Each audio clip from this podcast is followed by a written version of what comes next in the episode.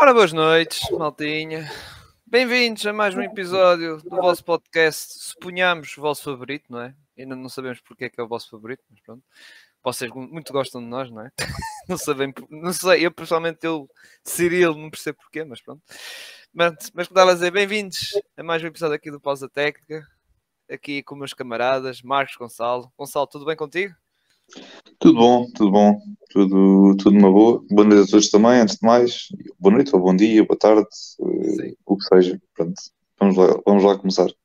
Exato, este episódio vamos ter que começar assim já um bocado às pressas, porque este episódio que foi vai ser, suponho que vai ser longo, porque não, nós fizemos. Vamos, vamos falar de 30 equipas da NBA, é, das 75 acho... da G-League e das outras 75 há por aí pelos Estados não, Unidos. Não, mas temos que agradecer aos nossos seguidores, nos, nós perguntámos a eles quais eram as equipas para, para falar e eles responderam com peso e temos que agradecer claramente as respostas, nós gostamos disso. Agora para o ano, acho que vamos fazer o contrário, vamos dizer quais são as equipas que vocês não querem que nós falamos. É melhor, acho que é melhor assim. Eu fazia para aí 4 ou 5 Hã? Epá, é que hoje já tens aqui um grande lote de equipas. Para o ano fazes queres, não querem que a gente fale o resto. Pega estas equipas. Não, eu, acho, eu acho que nós, tipo, no próximo ano e nos, nos seguintes, é dizer, pá, malta, pelo menos duas equipas por cabeça, que é, cada um tem de eu só dizer duas equipas, não é dizer três ou quatro, epá, é restringir um bocadinho, que é tal cena, tipo, epá, gente, agora, agora falando assim, nós agradecemos, pá, mas é, pronto, naquela cena depois nós também não nos, não nos alongarmos muito, torna-se depois às vezes um bocado complicado estarmos a, porque a, a nossa falar ideia... de tantas equipas.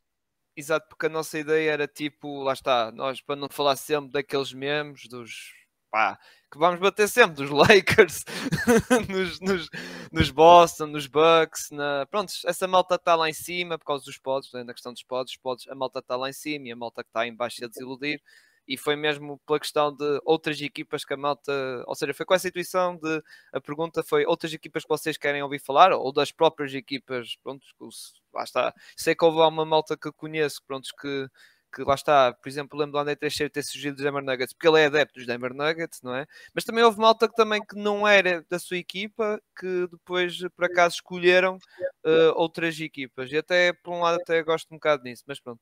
Mas pá, mesmo assim, vamos tentar então uh, fazer isto aqui. Marcos, desculpa lá, nem te, nem te apresentei também. Diz boa noite à gente, à, à malta. Boa noite a todos.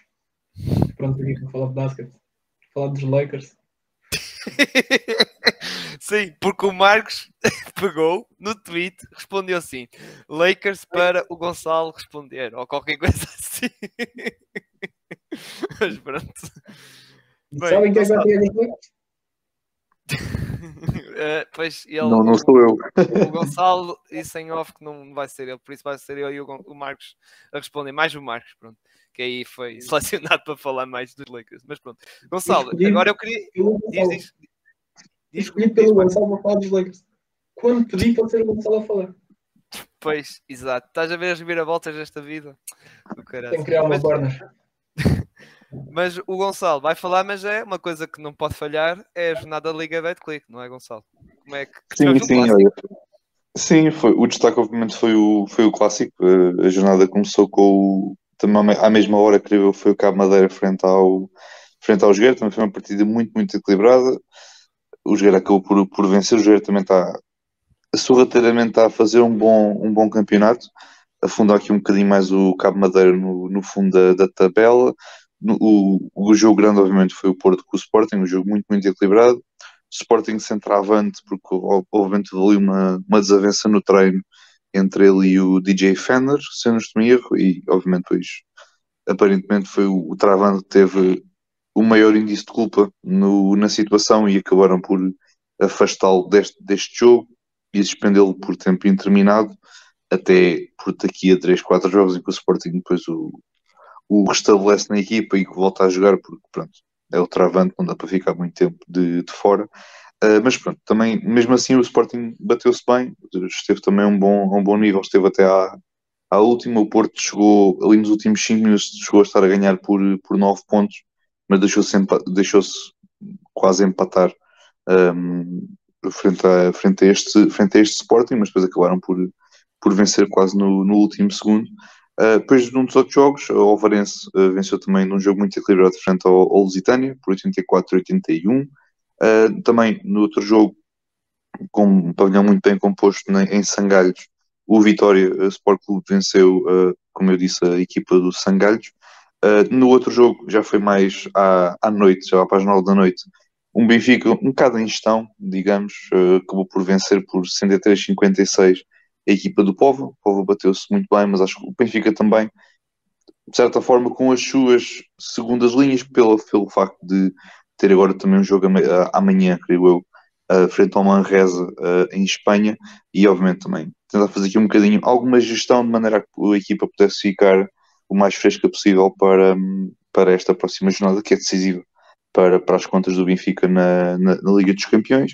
E no outro jogo, o Imortal uh, venceu a Oliveirense, uh, perdão, uh, assim ao, ao, contra, ao, contrário, assim aqui, o Oliveirense venceu o Imortal por 93-90, também uma partida muito equilibrada. O Imortal tá, tem vindo um bocadinho em crescendo, não, tive, não iniciou se calhar tão bem quanto esperava este, esta Liga Betclic, e obviamente, mas também tem vindo em crescendo, mas o Oliveirense acabou por, por estar aqui em, em maior destaque, garantir a, a vitória nesta, nesta partida ou contas feitas de um modo geral, obviamente o Benfica neste momento é a única equipa eh, invicta na, na, na Liga Betclic, neste momento com 8 jogos, 8 vitórias. Precisamente temos em segundo lugar o Alvarense, em terceiro o Porto, em quarto o Sporting.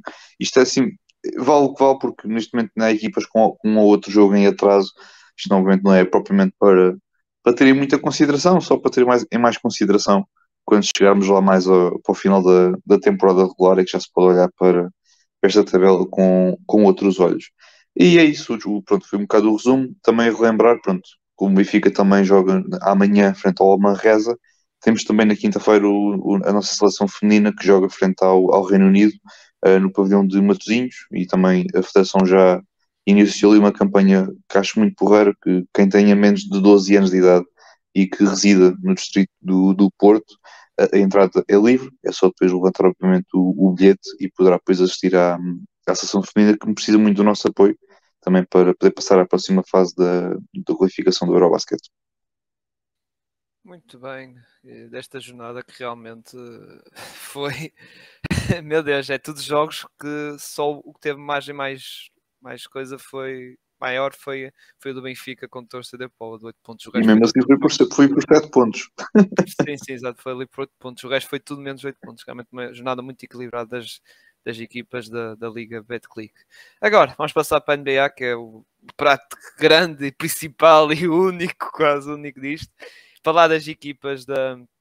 Como eu estava a dizer, as equipas que nós pedimos para vocês. Uh, para vocês lá está, escolherem à vontade. Uh, houve muita gente, como, uma, como o Gonçalo falou muito bem, muita gente a pá, escolher três equipas ou quatro. Pá, mas mesmo assim, pronto, vamos tentar pegar em todas as equipas que, que vocês perguntaram e vamos começar porque esta malta muito gosta de nós. Uh, pronto, houve o caso dos Lakers, como o Marcos falou disso, mas houve malta que pediu para falar dos Magic, da minha equipa e também da, da equipa do Marcos. E eu vou começar pelo Magic, até foi pedido pelo Pinto, que já teve cá, adepto dos Philadelphia 76ers, e também pelo Simão Rochinol, que até falou um bocado de uh, qualidade evidenciada pelo banqueiro, uh, que pronto, claro que está a fazer um, uma grande época de Hulk, embora o homem está tá ausente, não é? Lesões e depois os Magic não estão, não estão assim com pressa que ele recupere depressa, não é? Porque o campeonato dos Magic já sabemos que é outro. Mas sobre os Magic, pá, é, um, é um bocado parecido como foi no ano passado. Apostar nos jovens miúdos.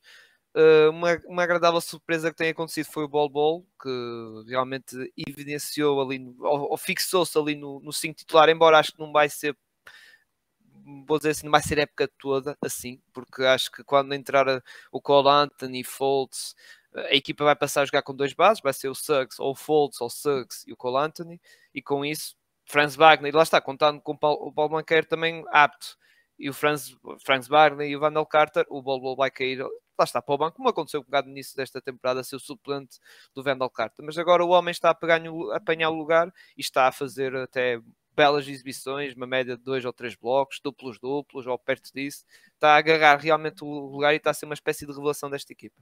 O resto, Franz Wagner está a ter o seu o crescimento normal e natural. O banqueiro, como eu disse, está a ter, pá, é claramente os, vou dizer que é o melhor rookie desta classe porque o Chet está lesionado, não é? porque senão seria uma discussão algo engraçada, mas ele está, está claramente um degrau acima de, de, todos os outros, dos rookies. E pronto, o Suggs também, outra coisa que pronto, queria falar era do Suggs, que por acaso notei algumas melhorias uh, nele, mas vamos ver, porque é um jogador que às vezes aparece em certos jogos, mas depois outra vez anda meio desaparecido. Pronto, é assim.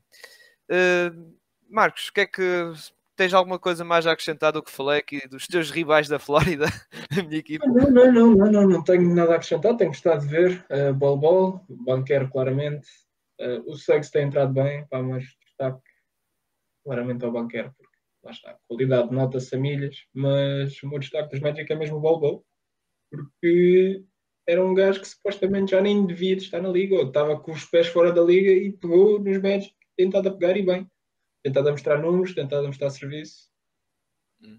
Pode ser uma daquelas peças que os Magic podem querer mover para algo mais valioso ou podem querer desenvolver. O global ainda é novo, ainda tem muita margem de produção. É interessante para os Magic terem um jogador deste, deste género e deste calibre. Tem um bom upside, pode ter o problema das lesões, como era o senhor pai dele. Mas vamos ver, vamos ver, é interessante. Os Magic têm um core, um core interessante, miúdos, e dá gosto de ver os Magic a jogar. Muito bem. Gonçalo, o que é que tens a dizer da minha linda equipa de jovens? Não, também não tenho muito a acrescentar. Uma equipa engraçada de ver. Uh, pá, obviamente o Bobo, como o Marcos disse, é o, o destaque. Obviamente o Banqueiro está a ter uma boa temporada de rookie. O Suggs tem vindo, assim, tem vindo em crescendo nos últimos jogos. É sempre bom ver. Esperemos que não, esperemos que não tenha aqui nenhuma recaída, alguma lesão ou o que seja. Esperemos que não. Um, pá, mas de resto, pronto, tem o Franz que também pode aparecer a qualquer momento, o Elder Carter também está tá a fazer o seu trabalho. Eu sinceramente mantinha esta equipa, fazia ali uma troca ou outra e depois avançava, continuava com o mesmo plantel nos próximos anos e ver no que é que dava, porque realmente Sim. acho que está já aqui uma base criada, agora é, é continuar. Mas Sim, esta temporada pá, é o normal, tá, é o que está a correr normal. As únicas questões é o Obama que se fala muito na troca até, se calhar ir para o outro lado da Flórida, veio para Miami, fala-se muito nisso, e também, pronto, os que já sabemos, o Jonathan Isaac pronto, e, e, até o próprio Foltz, que pronto, é, mas isso lá está, é por azar, o coitado do ano. O homem está mesmo com uma bruxaria qualquer, maldita sobre lesões, mas pronto. Sobre os Magic, pronto, já está falado, lá está, vai ter que ser um bocado assim, malta, assim um bocado a correr, para falar tudo das correr, nove equipas, tem que ser um bocado em corrida assim, uh, resumo rápido, basicamente das equipas. Agora, virando para a outra equipa da Flórida, Miami, uh, passo para ti, Marcos, que tem sido um bocado de ilusão, não é? Estes teus hits arrancaram um bocado mal. Aliás, esta semana foi. Entraram, entraram a dormir na época, está a faltar ali um pouco de. Epá, parece que estão, precisam de engrenar. Precisam de engrenar, tem havido várias lesões de peso. O Euro tem estado de fora, o Butler tem, pelo menos hoje ainda continua de fora. O Bam voltou há pouco tempo. Pontos positivos, tenho o Max Truss, mais uma vez. Nikola Jovic, os minutos que tem estado a ter agora, especialmente devido às lesões, relembrar que ainda agora contra os Washington Wizards os tinham sete jogadores disponíveis. O Gabe Vincent teve, teve o equipamento, mas nem sequer jogou para ter os oito possíveis para jogar. Pá, o Jovic é um ponto positivo, especialmente ofensivamente. Fortíssimo, ainda é novo, 18 ou 19, se não me engano. Defensivamente é frágil, mas lá está, ele ainda tem que entrar no esquema, tem que perceber como é que, como é que se defende no esquema de Miami. É diferente, há uma adaptação diferente para, para o Jovic, mas muito upside no lado dele. Ah, fora isso, tenho estado a gostar individualmente da temporada do Ben. Jimmy Butler é o Jimmy Butler toda a gente conhece, é quando lhe apetece. Se quiser ganhar, ganha, se não quiser, faz os 20 dele ou, ou 15 e está tá despachado. Que, se não me engano, depois do jogo com os Hornets, lembrar uma frase dele que foi: Espero não ter que fazer mais 35 pontos só para ganhar um jogo. Isto demonstra que o homem não quer saber da época regular. É, mas tem, desiludido um pouco, tem, tem perdido os jogos que se calhar deviam ter ganho mas não estou ainda muito preocupado. Fala-se, claro, na questão do 4, do Jay Crowder, que tem sido um dos alvos mais apontados, mas vamos ver, vamos esperar para ver o que é que o Pat Riley quer fazer. O índice mostra que o running back dos Miami Heat corre sempre mal. Será que há a terceira vez? Vamos ver. Vamos ver. Já é a terceira, a terceira vez nos últimos anos que eu lembro do Pat Riley fazer isto. O primeiro foi depois daquela super equipa que os tinham com Dion Waiters e Hassan Whiteside como os principais jogadores da, da equipa. A segunda vez foi depois de termos ido às finais na bolha, correu mal. E agora vamos ver qual é a ideia do Pat Riley daqui para a frente, se tem alguma coisa em mente para fazer, se, se não tem, se quer abraçar o running back completamente e para onde temos outra revelação de plantel. Vamos ver, vamos ver. Tem desiludido um pouco, mas ainda não, não me preocupa. Sim, porque até foi, lá está, falaste de running back, porque foi o que o Tiago Alves, uh, que foi o que nos sugeriu a equipa, falou nessa questão do, da dificuldade do running back. Uh, Gonçalo, tens alguma coisa a acrescentar não, aqui é, ao que o Marcos disse? É a profundidade que falta na equipa de Miami, é um bocado isso, não é? O, a saída do PJ Tucker foi, obviamente, vou bater no mesmo, a saída do PJ Tucker foi um bocado complicada para Miami, porque não havia ninguém que conseguisse fazer o mesmo naquele plantel e está-se a verificar um bocadinho isso. Uma equipa depende muito do Ben, depende muito do, do Jimmy, depende muito do tiro exterior, como, tal como o ano passado, mas é, é, é Miami. Mas acho que é como o Marcos diz, não, acho que esta equipa também consegue ali virar o chip e tentar chegar ao não, top 6, pá, não sei. Consegue chegar aos playoffs talvez, mas não sei. É, é um plantel está assim um bocadinho entre espada e a parede, como se costuma dizer. Muito bem. Vamos passar para os Lakers, não é? Mas o Gonçalo disse que não podia falar, não é? Dos Lakers, e aliás, falando de Lakers, tem aqui um, um comentário do Dart que também ele sugeriu algumas equipas. Muito obrigado, Dart, no Instagram. Sugeriu também equipas. Obrigado pelo contributo das equipas que sugeriste pelo Instagram. Que fez uma pergunta: qual é melhor, os Lakers ou os Warriors? Opa, atualmente é os Warriors. mas, mas os Lakers, depois eu já falo, porque os Lakers, eu vou passar esta pergunta, esta pergunta, não, esta equipa para a pessoa que fez a pergunta no Twitter. Marcos, os Lakers, como é que é? Epá, olha, respondendo já ao, ao, ao Dart, uh, epá, eu não sei se escolhi alguma agora neste momento, entre os Lakers e os Warriors. Uh, os Warriors têm tido dificuldades, mas já lá vamos. Sobre os Lakers. Tem ganho jogos sem o LeBron, isto é de espantar. Eu acho que vai ser trocado o LeBron. Eu acho que vai ser trocado. Acho que vai ser trocado. Vai. Não, mas vai, acho ser, que... vai ser trocado pelo Buddy Hill e pelo Miles Turner, acho eu. Nem precisas 4 é essa, é essa a chave. É a chave. epá, acho que mudou ali qualquer coisa em LA. Desde que o Westbrook foi para o banco. Uh, desde que o Anthony Davis se lembrou que tinha que jogar basquete. Uh, mudou ali qualquer coisa. O Anthony Davis mudou o chip. O Westbrook aceitou e muito bem o lugar de Six Man. Epá, estou a gostar mais agora do que no início, de, início foi abismal, era abismal ver os Lakers como foi o ano passado, mas agora está melhorzinho. Temos o Austin Reeves a um bom nível, um jogador que está a receber o quê? Um, um milhão e meio. Sim, um bom e nível. o ano seguinte não é garantido, é... é mas é por as mulas, não está garantido. O Austin Reeves a mostrar-se um bom nível, temos lá, lá está a capacidade de liderança do, do Patrick Beverly quando o LeBron não está. Uh, temos o Anthony Davis a mostrar serviço. Se não me engano, este último jogo foi 37-12 uma coisa assim, 12 ressaltos, 3 assistências, 37 pontos. O Westbrook havia muito bem do banco, mudou o chip. Acho que o pessoal adepto dos Lakers, fanático mesmo, já percebeu que a culpa não era o Westbrook. Ou se ainda não perceberam, é pá, por favor, vejam os jogos. Não é só ir para o Twitter dizer que a culpa é do Westbrook, porque sim. Uh, epá, tenho estado a gostar destes últimos jogos, se não me engano, ganharam dois seguidos. Não está nada mal. Pouco se calhar se pensava dos Lakers. Está nada mal. Claro que estão 5-10, Sim, é bom na mesma.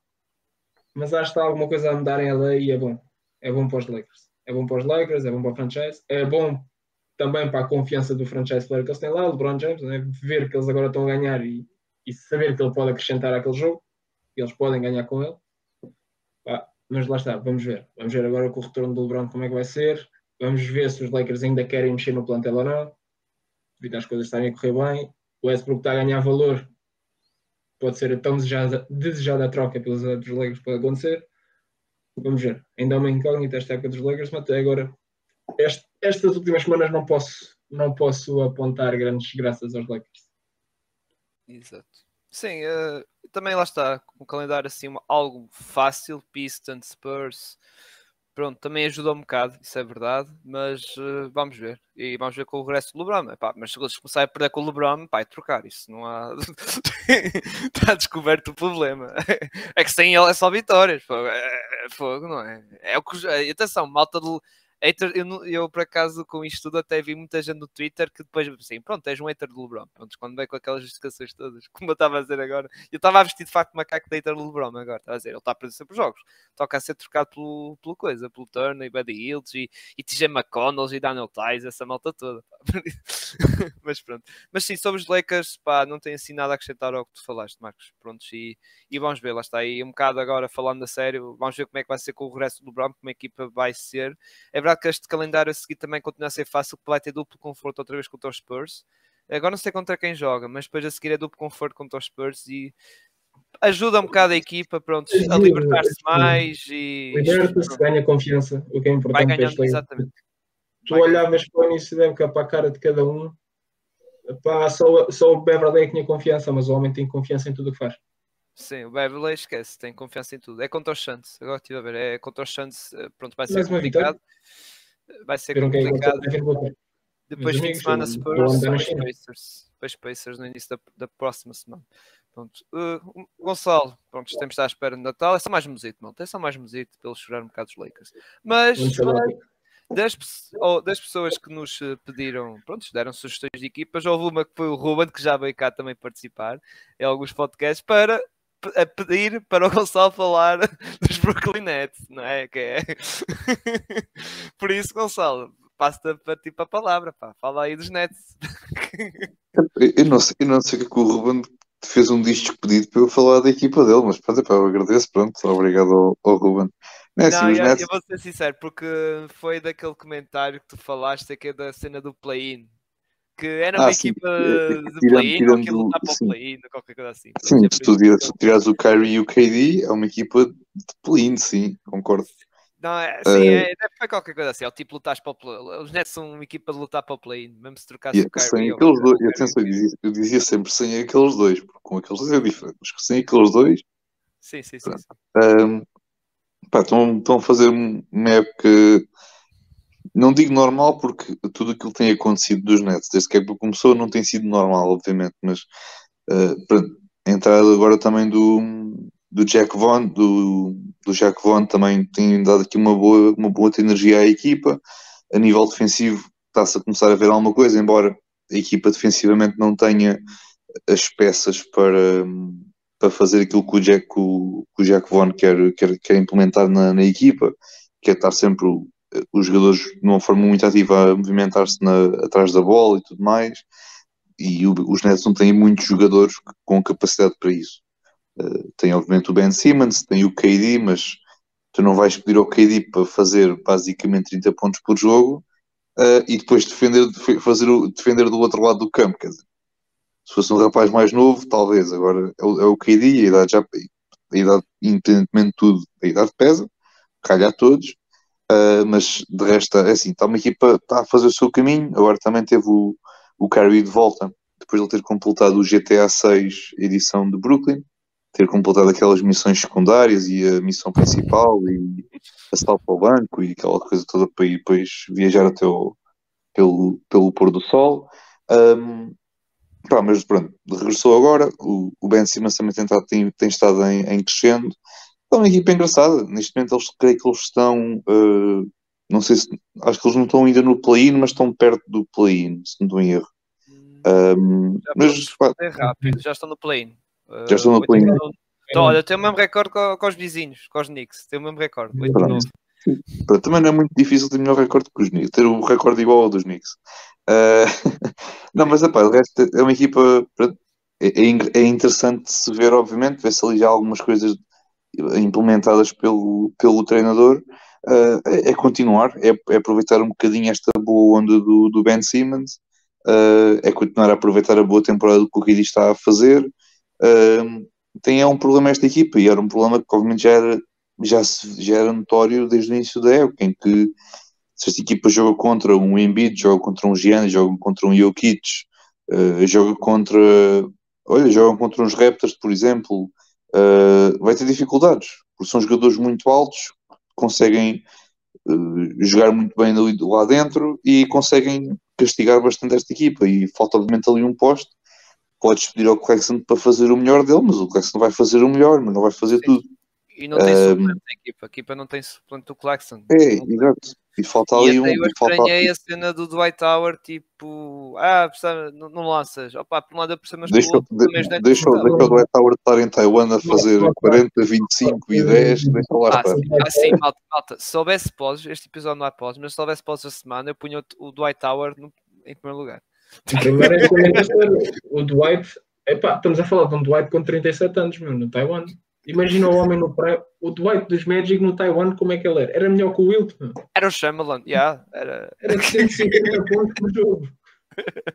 Mas pronto, Ele lançou 10 desculpa lá. triplos. Não é brincadeira. Ah, e lançou triplos, é verdade, é verdade. 10 triplos. Tentou 10 Exato. triplos. Não lançou 10 triplos. Tentou 10 triplos. Meteu 2. Mas marcou, marcou algo, acho que marcou dois, pelo menos vi dois. Foi 2, foi 2. dois, foi dois. Mas pronto, Gonçalo, desculpa lá Não, aqui, mas, mas foi mais por causa, foi por causa da, foi por causa da questão que tu falaste do Claxton e até o Dwight. Há um jogador como o Dwight Howard, fora de brincadeiras, também dava jeito até aos próprios Nets para a proteção de sexto, salto. Fazia. Isso. É, Sim, defensivamente. Fazia, fazia falta Eles não ali têm um. eles não têm suplente para o, Dwight, para o Fazia falta ali um, um tipo lá, tivesse lá dentro à mama e tivesse à espera de fazer os abates e etc. Obviamente falta isso, mas é, é um bocado é a construção do, que, que os Nets têm.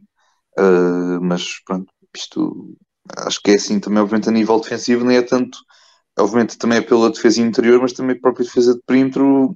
Não tens muitos jogadores novo que queiram que, que façam aquilo que o treinador quer que eles façam. Uh, não, não há. qualidade. E não tem qualidade. O Curry, Mills, não tem. Não são jogadores. Sim, pronto, obviamente. exato, Thomas também, não é assim. Pronto, Sim, não é miúdo, exato. não é? Exato. Mas, mas pronto, é pá, de resto, estão, estão a fazer temporada normal, vamos ver até ao trade deadline o que é que eles fazem mais. Uh, mas de resto, acho que vão andar muito por aqui. Uh, dar assim pelo. Sinceramente, vão andar assim. Não é tanto pela, pela não qualidade da equipa, é mesmo porque olhando depois para o resto do Oeste, não sei onde é que eles depois têm lugar uh, nos seis primeiros. Percebes? Não sei. E não digo por, por- só para concordar com o meu ponto de início do ano. Não, é mesmo porque o Oeste está, está muito competitivo, tal como está o Oeste, mas o Oeste está muito competitivo e não sei. Vamos Sim, ver. Vamos ver. É, vamos ver, há ali muitas. Aliás, vamos falar de outras equipas do Oeste que também estão quase na mesma situação que, que, os, que os Nets. Mas sim, concordo contigo e são um, dois apontamentos rápidos. Um Ben Simmons que nestes últimos jogos nota-se que já é outro Ben Simmons. Lá está um Ben Simmons, como já falei aqui. Uh, se ele tirar a, se, se ele tem aquela questão psicológica a afetar é um jogador pronto, coisa. Agora, ele neste jogo notei que já tinha confiança e está ganhando confiança, ao nível físico também. É um jogador que, pronto, esteve afastado um ano inteiro, essas coisas todas, e agora está a saber que está-se a conseguir melhor adaptar a equipa e isso. E o outro apontamento, o Royce O'Neal, que tem-me surpreendido pela surpresa. O homem uh, tem sido, em muitos jogos, o segundo melhor jogador deste Brooklyn Nets, e atenção, em todos os sentidos. É, é tanto lado ofensivo como também lado defensivo, porque ele é um dos poucos jogadores que também tem uma boa defesa de perímetro, lá está a tal defesa que tu falaste, que é, é dos poucos que tem, porque o resto, pronto, também não se vai pedir o Patty Mills para defender, não se vai pedir o Cam Thomas para defender, não é? é pronto. E o Seth Curry nunca foi grande defensor, não é? o irmão do, Stephen Curry, mas, uh, mas pronto, de resto, pronto, concordo um bocado com o que tu dizes, vai ser, é um bocado incógnito, na cima estamos, lá está um mês da NBA, e vai ser uma batalha campal, e aquela zona do sexto lugar vai ser a batalha campal até ao fim, sinceramente. Marcos, uh, tens mais alguma coisa a acrescentar sobre Brooklyn? Gosto da confiança do Ben Simmons, Kevin Durant, o Kevin Durant, apesar de ter tido uns lances questionáveis, se não me engano, houve agora um jogo recentemente em que ele falha os dois free throws. Uma Exato, coisa que não Dallas. Contra Dallas, e depois o Doncic mostra quem é que manda. Uh, epá, não, ainda não, não acredito muito em Brooklyn. Não acredito, porque acho que o ambiente é demasiado tóxico e está tudo. Ainda é tudo tão recente. É, foi o Kyrie, foi o despedimento do Nash, foi. Há confiança, começa a existir confiança, mas acho que ainda é preciso manter os pés assentos na terra e não, não, não sonhar com, com altos voos. Porque... E com calma, exato. Epá, porque olhamos para a equipa e é complicado. É complicado porque tu tens se calhar mais de uma coisa e menos de outra. Ainda não sinto que aquilo esteja bem construído. Lá está. Uh, o Claxton não ter, não ter um banco não faz sentido. O, o Royce O'Neal é o teu melhor defesa de perímetro. O segundo é quem? Tem que ser o Kevin Durant, mas o Kevin Durant tem que atacar, porque tu não tens mais ninguém com capacidade para atacar como o KD. Tens o Kyrie se não fizer porcaria. complica pá, um desnivelamento de qualidade. Eu sinto que há um desnivelamento de qualidade no, nos nets e ainda não, ainda não consigo metê-los lá em cima. Ainda não consigo. Ok, pronto. Agora, não vou sair de ti, uh, Marcos, porque a próxima equipa é uma equipa, os Pelicans, que até foi sugerida por Rui Manhãs, que é adepto dos Celtics, mas ele escolheu, por acaso eu sei, é? dos que eu conheço, o, o rapaz, uh, é dos, mas ele lá está, é adepto dos Celtics, mas ele pediu, escreveu assim nos Pelicans, e eu penso que também seja por uma equipa, lá está, fun to watch, digamos assim, é verdade que o Zion, ora joga ou não joga, pronto, as questões, prontos. E também acho que também foi o que falámos no episódio da semana passada, load management, precauções e isso, mas é uma equipa que, lá está, até entrou algo forte e agora está assim um bocado pronto, estabeleceu um bocadinho, digamos assim. Não estou a dizer que caíram, mas estabeleceu um bocadinho, mas é assim, é uma equipa forte. Nós, nós já vimos o ano passado o que eles são capazes de fazer, já vimos este ano o que eles são capazes sim, de fazer. Temos um Ingram em grande nível, temos um Alvarado que continua com as suas maluquices e com aquela famosa steel dele que ele mete atrás do outro e vai buscar a bola. Temos o Valanciunas também se apresenta a um bom nível, CJ McCollum. O Zion, quando voltou, vimos o que é que aconteceu. Epá, isto é, lá está, quando tiverem o Zion a 100%, estes Pelicans vão ser muito perigosos. Muito perigosos. E, e a equipa mesmo toda completa, que às vezes há um jogador Exato. que não joga, depois há o Ingram que não joga, depois é, pronto, às Exato. vezes há ali falhas de, pronto, do 5 titular. Esta Sim, equipa vai ser um perigo. Esta equipa vai ser mesmo perigosa. Pá, nós vimos ano passado que, que é que eles foram capazes de fazer. Sem o Zion. Uma equipa que se calhar ano passado olhávamos e não dávamos nada por aquilo. Do nada fazem troca pelo CJ. Uh, McCollum. A coisa muda e mudou e epá, deu um, uma reviravolta muito positiva para os Pelicans. Vimos uma equipa mais unida, uma equipa que queria jogar basquetebol, vimos jogadores, vimos surpresas, lá está, o Alvarado é uma, o Herbert Jones foi outra, uh, duas surpresas defensivas. Continuamos a ver um Valenciunas com um excelente nível, o Ingram, pá, incrível. Eu estou ansioso para ver o Zion na 100% nestes Pelicans. Estes Pelicans vão ser vão ser uma equipa a seguir no, no, no Oeste daqui para muitos anos e o plantel é jovem. É o mais interessante disto, é que o plantel é jovem ali e consegue mostrar bom basquetebol já. Pois, exato, exato. Gonçalo, alguma coisa queres acrescentar dos, para os Pelicans, para usar em companhia? Esta equipa é gira. Portanto, é aquilo que, é aquilo que eu digo, esta equipa é, vai, vai ser gira de ver jogar quando tiver tudo saudável pronto, o Marcos já falou, obviamente, do 5, falou o Alvarado é, é, não, é o, não é aquele sixth man que, em termos de pontos, ou de assistência, ou de roubos de bola, ou o que seja, não é o sixth man da equipa, mas uh, é o sixth man naquele espírito, é aquele espírito, aquela energia, aquela, aquilo é contagiante. Só a entrada dele dentro de campo, ele faz ali dois, três roubos de bola, aquilo dá em 6, 7 ou 8 pontos e um momento, de um momento para o outro o jogo pode virar, caso a equipe esteja em desvantagem. Um, mas provavelmente Herb Jones a fazer o trabalho dele, o Trey Murphy também, McCallum, o Ingram, o Zion, o Valanciunas também. Epá, é uma equipa muito, muito engraçada de ver jogar e acho que não só este ano, mas no futuro vai ser uma equipa muito gira de, de acompanhar.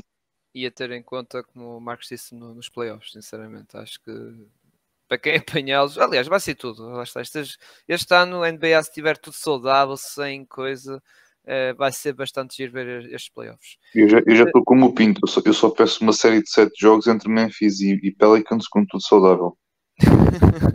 Aliás, entre o Zion e o Jamorant. Isso, é, agora, isso é que era. Agora, pronto, Gonçalo, agora estava pedir a opinião sobre isso, agora vou ficar contigo para falar de umas equipas, de, de umas equipas, da, da equipa que mais pediram, foi o Utah Jazz. Lá está, por questões positivas, não é? Uh, pelo Tiago Alves, lá está a ser a questão do anti-tanking, digamos assim, não é? Tipo, pronto, que é.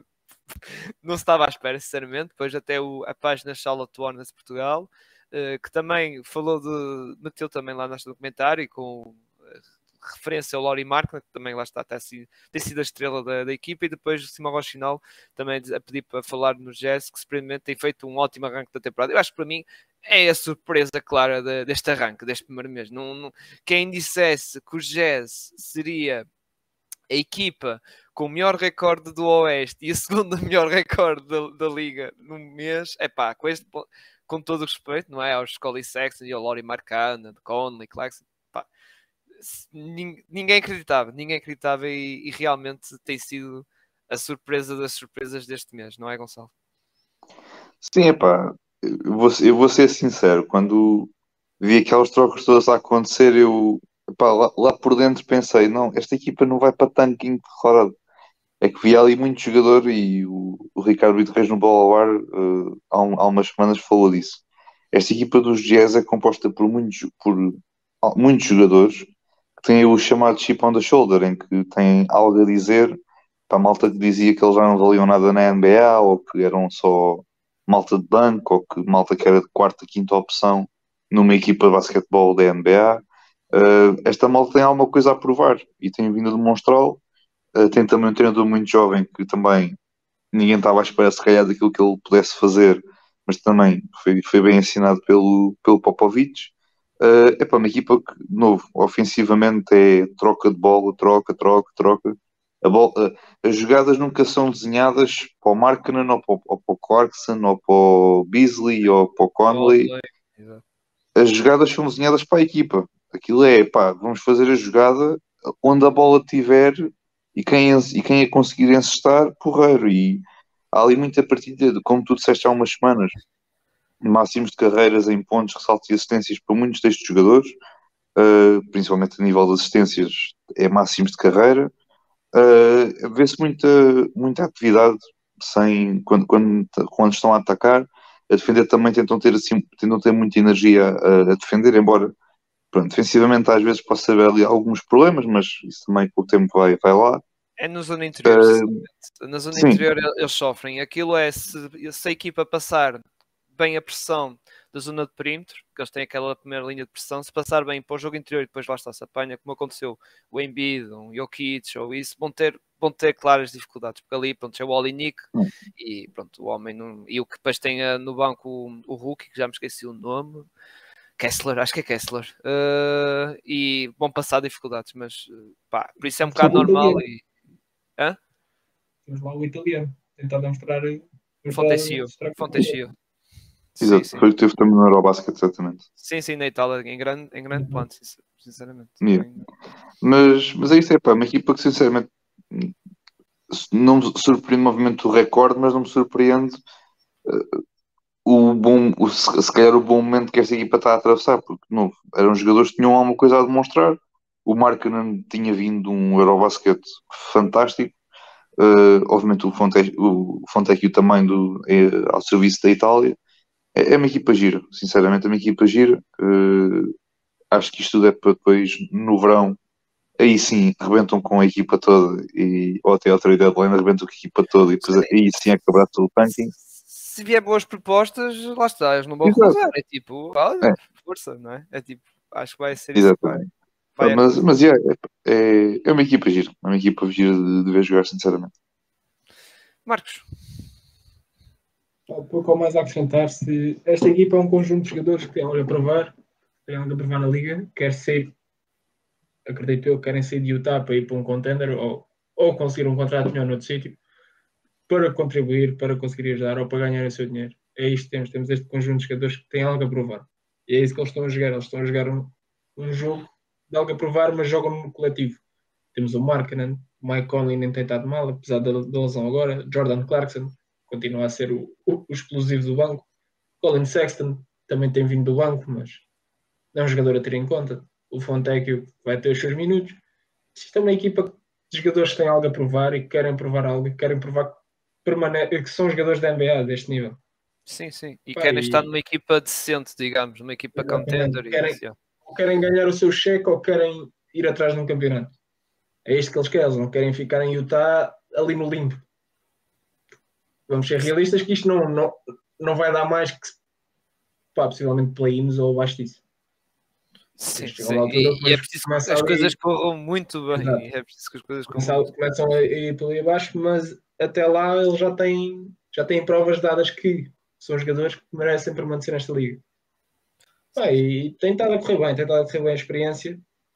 É pá, possivelmente no trade deadline vamos ter trocas com os Jazz. Os Jazz vão receber montes de piques, que é o que lhes interessa aos jogadores jovens por, por este tipo de jogadores, o Kelly Olynyk pode ajudar um contender, o, o Mike Conley pode ajudar um contender, o Jordan Clarkson pode ajudar um contender da minha maneira. Aliás, foi um dos jogadores que mais falou para, para os Bucks, especialmente.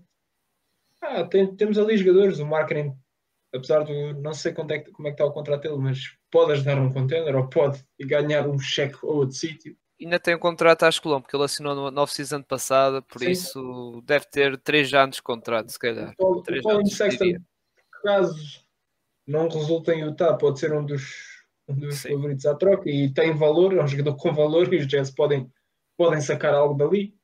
Vai ser interessante ver este, este desenvolvimento desta equipa dos Jazz até o trade deadline, porque vão, vão ser jogadores que vão, vão aumentar o seu valor e vão ser trocados naturalmente e os Jazz vão melhorar as suas picks e se não for o Embaniano é o próximo. Não sei quem, quem, quem é que dá a próxima linha, mas vamos ver. Pá, se não for o Embaniama, se for o Scott Anderson, já é muito bom, que é um grande base. Lá está, é um, é um excelente. O Scott Anderson, como já disse aqui várias vezes, é um excelente prémio de consolação. Sinceramente, e se não houvesse Vitor Embaniama ou, ou tivesse nascido, era ele, de certeza. Muito bem, agora vamos passar para outra que agora é os Boston Celtics, que realmente para alguns foi um bocado surpresa, porque se calhar alguns pensavam com a situação do, como já comentámos, do e-mail Doca, da saída dele, a equipa podia sentir um bocado isso e, e pronto, as coisas não vou dizer que iam estar a correr muito mal, mas eh, que não iam estar ali no topo mas que aumentam primeiro na liga, uh, 13-3, não é? Em que, curiosamente, nestes últimos nove jogos, nove vitórias, está ainda invicto há duas semanas e meia, salvo eu. Por isso, respira-se bem em Boston, com o Tatum já, já ser rotulado como forte candidato para MVP. Sinceramente, cada semana que passa é, é um nome já bem mais falado para MVP, estar ali à beira, como já falámos, dos Donzitos, dos, eh, do, do próprio Giannis, e isso, e acho que, pronto, eh, embora falei também uh, há uns podcasts atrás da questão de ser americano essas coisas, os All-Americans darem um empurrãozinho, também pode ajudar isso. Mas a equipa, sim, é uma equipa que pratica um basquetebol muito bonito a nível ofensivo. Mas está, tem armas para isso. Jalen Brown, Tatum, Smart, o próprio Brogdon na vir do banco. Pá, é uma equipa muito, muito também, lá está, completa também a nível de profundidade no banco, o Grant Williams, isso, também o grande Cornet, pá, o grande Cornet, pá, Cornet, o, o center espetacular, não é? grande Cornet, mas pronto. É, pá, não gozem, o gajo, o gajo até encaixa ali bem, pá. É, Piche, és tu, Piche.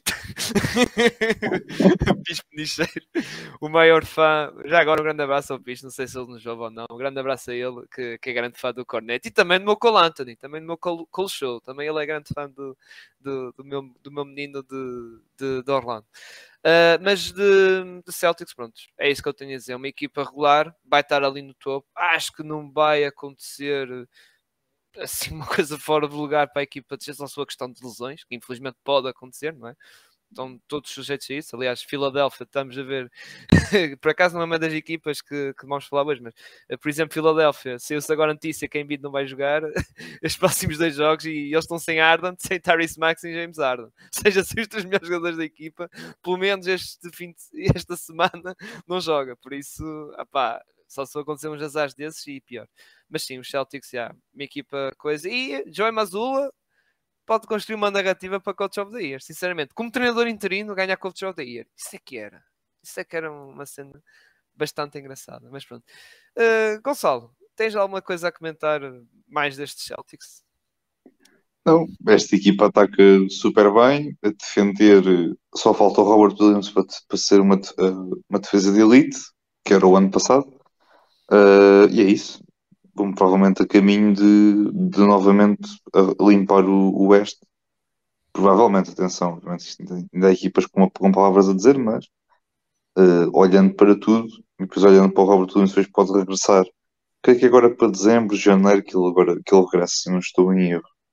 Ou é, afinal, uh, ou é mais tarde, já não sei. Sim, mas vai sentir um bocado Jaron Jackson Jr., ou seja, vai, vamos ver e tal, depois do primeiro jogo, se calhar timeline, tipo 10 minutos, um, 12, vai depender. De... Mas já está, os Celtics não estão com pressa, também vamos ser. Estão em primeiro, não é? E, tipo, nem comandem, nem comandem jogo, Ou no próximo, é. há stress, não é? nem comandem para a G-League pelo ser abafado cinco vezes pelo Nemias e depois volta para a NBA qualquer coisa. É, é, acho que é o mínimo. Não, mas sim, acho que pá, não há mais nada a dizer naquilo que tu, tu disseste, é uma equipa super completa e só falta os ilusionados estarem curados para aquilo ficar ainda melhor. Exato, exato. Os grandes Celtics. Embora também esqueci no nome, o Sam Hauser também, que está a ficar. está a ficar. Aquilo, aquilo, aquilo é o Steph. Se o Danny Ainge visse aquilo vir à frente, metia um Supermax e não, não queria saber de mais nada. Sam Hauser. E outro jogador, agora que falar da questão de lançamentos, uh, depois já outro, mas isso quando for nos Kings, embora já falei nele. Mas uh, dos Nets, quem é. Só, pronto, só um bocado coisa. Qual é o jogador que tem a melhor porcentagem de triplos da NBA atualmente? Vocês conseguem o Kevin Werther. É o Kevin Werther, acho que. Não, não, não. Vocês não é o Utanabe. O Utanabe. 57% de eficácia no Watanabe. O homem ressuscitou. Pá, o homem ressuscitou-se depois daquele afundanço do Anthony Edwards quando estava nos Raptors ressuscitou-se. O homem que estava a lançar uma miséria agora fala-se, pronto, isso é um bocado o meme da internet a dizer que depois daquele afundanço o homem ressuscitou-se e agora, meu Deus, está, está a lançar meu Deus. Mas pronto. Uh, Marcos, uh, voltando outra vez para os Celtics, tens mais alguma coisa a falar? Pronto, é uma equipa pronto, que é está a cumprir, digamos. É? é uma equipa super competente. Não, não tens muito, muito a acrescentar. São competentes no que fazem, são competentes no basquete que jogam. Tem a estrela Jason Tatum e a segunda estrela Jalen Brown. Estou ainda à espera do Robert Williams. Pá, não, não espero nada fora do normal dos Celtics. Apesar de ter sido um daqueles que não acreditava muito com a falta do Doc, o Joe, o Joe Mazu, uh, Mazula, sem dizer mal o nome do homem, tentado a fazer um bom trabalho. Pá, é uma equipa super competente. Pouco mais tenho a acrescentar. É verdade que nota-se, agora falas de Mazula, também nota-se ali um bocado o verdismo, é? Uma coisa é um assistant, outra coisa é treinador, ali nos timeouts, gestão, essas coisas todas, mas opá, mesmo assim a equipa tem dado todo, tem, tem dado conta do, do recado que é isso Sim. que importa. Agora passando para outra equipa e voltando para o Gonçalo, para uma equipa que também foi sugerida por algum, também muita gente, agora que estou a ver, dizer algumas foi por muita, aqui pelos 50 paus, o Jack Rodrigues dizer, pronto, a falar do meltdown dos Bulls, Rafael Mesquita com uma cara assim um bocado, um bocado, vamos dizer assim, tristonha, que é o Chicago Bulls, não é?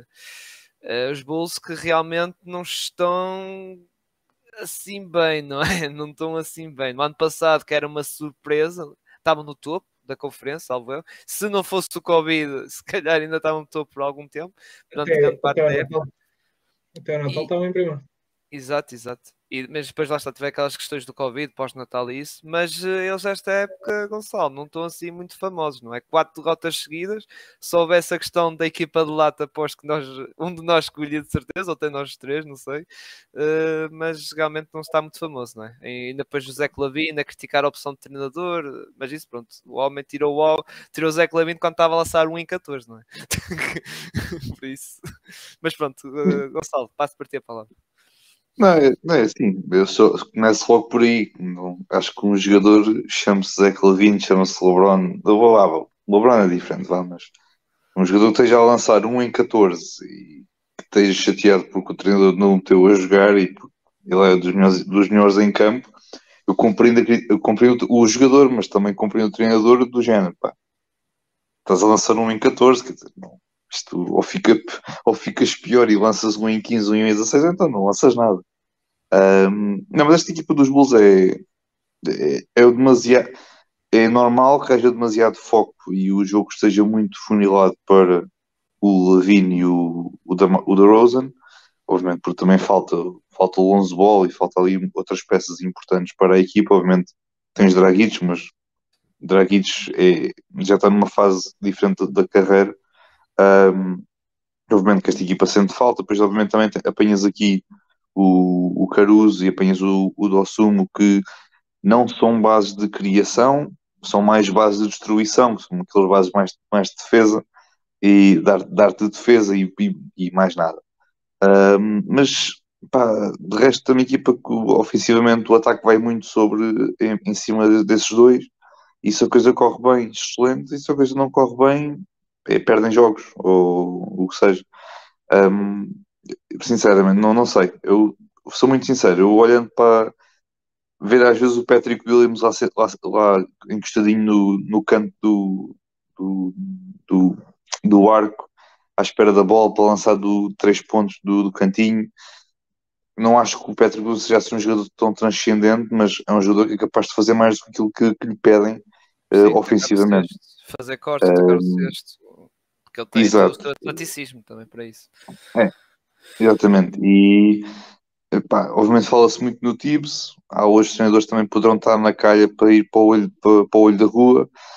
Eu se calhar olhava mais para o Billy Donovan como um, um candidato a, a ir para a fila de, para a fila de para o centro de emprego.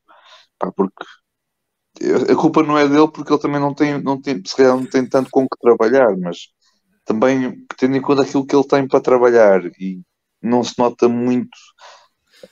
Epá, é, é que o foco é demasiado naquele- nos dois, no, no e no DeRozan. Sim, e o, e o- e o Lavine, desculpa estar a interromper, mas o Lavine acho que desde que ganha um novo contrato, acho que ele hum, ficou não dizer acomodado, digamos assim. Já não deu, não é aquele Lavine que estava a dar com tudo, digamos assim, eh, com aqueles números e com aquela energia super, pronto, super elétrica, sempre a, a lançar triplos e pronto, aquele jogador que estava a carregar a equipa ofensivamente. Claro que depois estou a falar isto antes da entrada do Mar da Rosa, não é? É verdade que a equipa sente muita falta de Alonso. É, Alonso Ball é uma das peças principais desta equipa e no ano passado, na questão defensiva, ele era um general, entre, aspas, e ele e o Caruso, no, aspecto defensivo, criavam logo aquela primeira pressão eh, no lado defensivo, que era assim para aliviar, digamos, o trabalho do Vucevic, que não é grande arma defensiva, é um jogador facilmente comido pick and roll e outras situações, não é um grande defensor. O Vucevic, é um jogador de ganhar ressaltos, sei o quê, pode fazer um bloco ou outro, mas não é basicamente é a centers de menor estrutura ou que não são assim muito fortes, fortes no post moves. E a equipa lá está, com isso tudo, voltando ao que eu queria dizer, está a sentir muita falta do, do Lonzo, que era a tal quarta melhor peça, digamos, eh, assim de teoria, atrás do Vucevic, que era o All-Star, o Zé Clavin, que era All-Star, e o Damar Doce, que era All-Star, mas nota-se claramente a falta dele também na questão do playmaking e isso.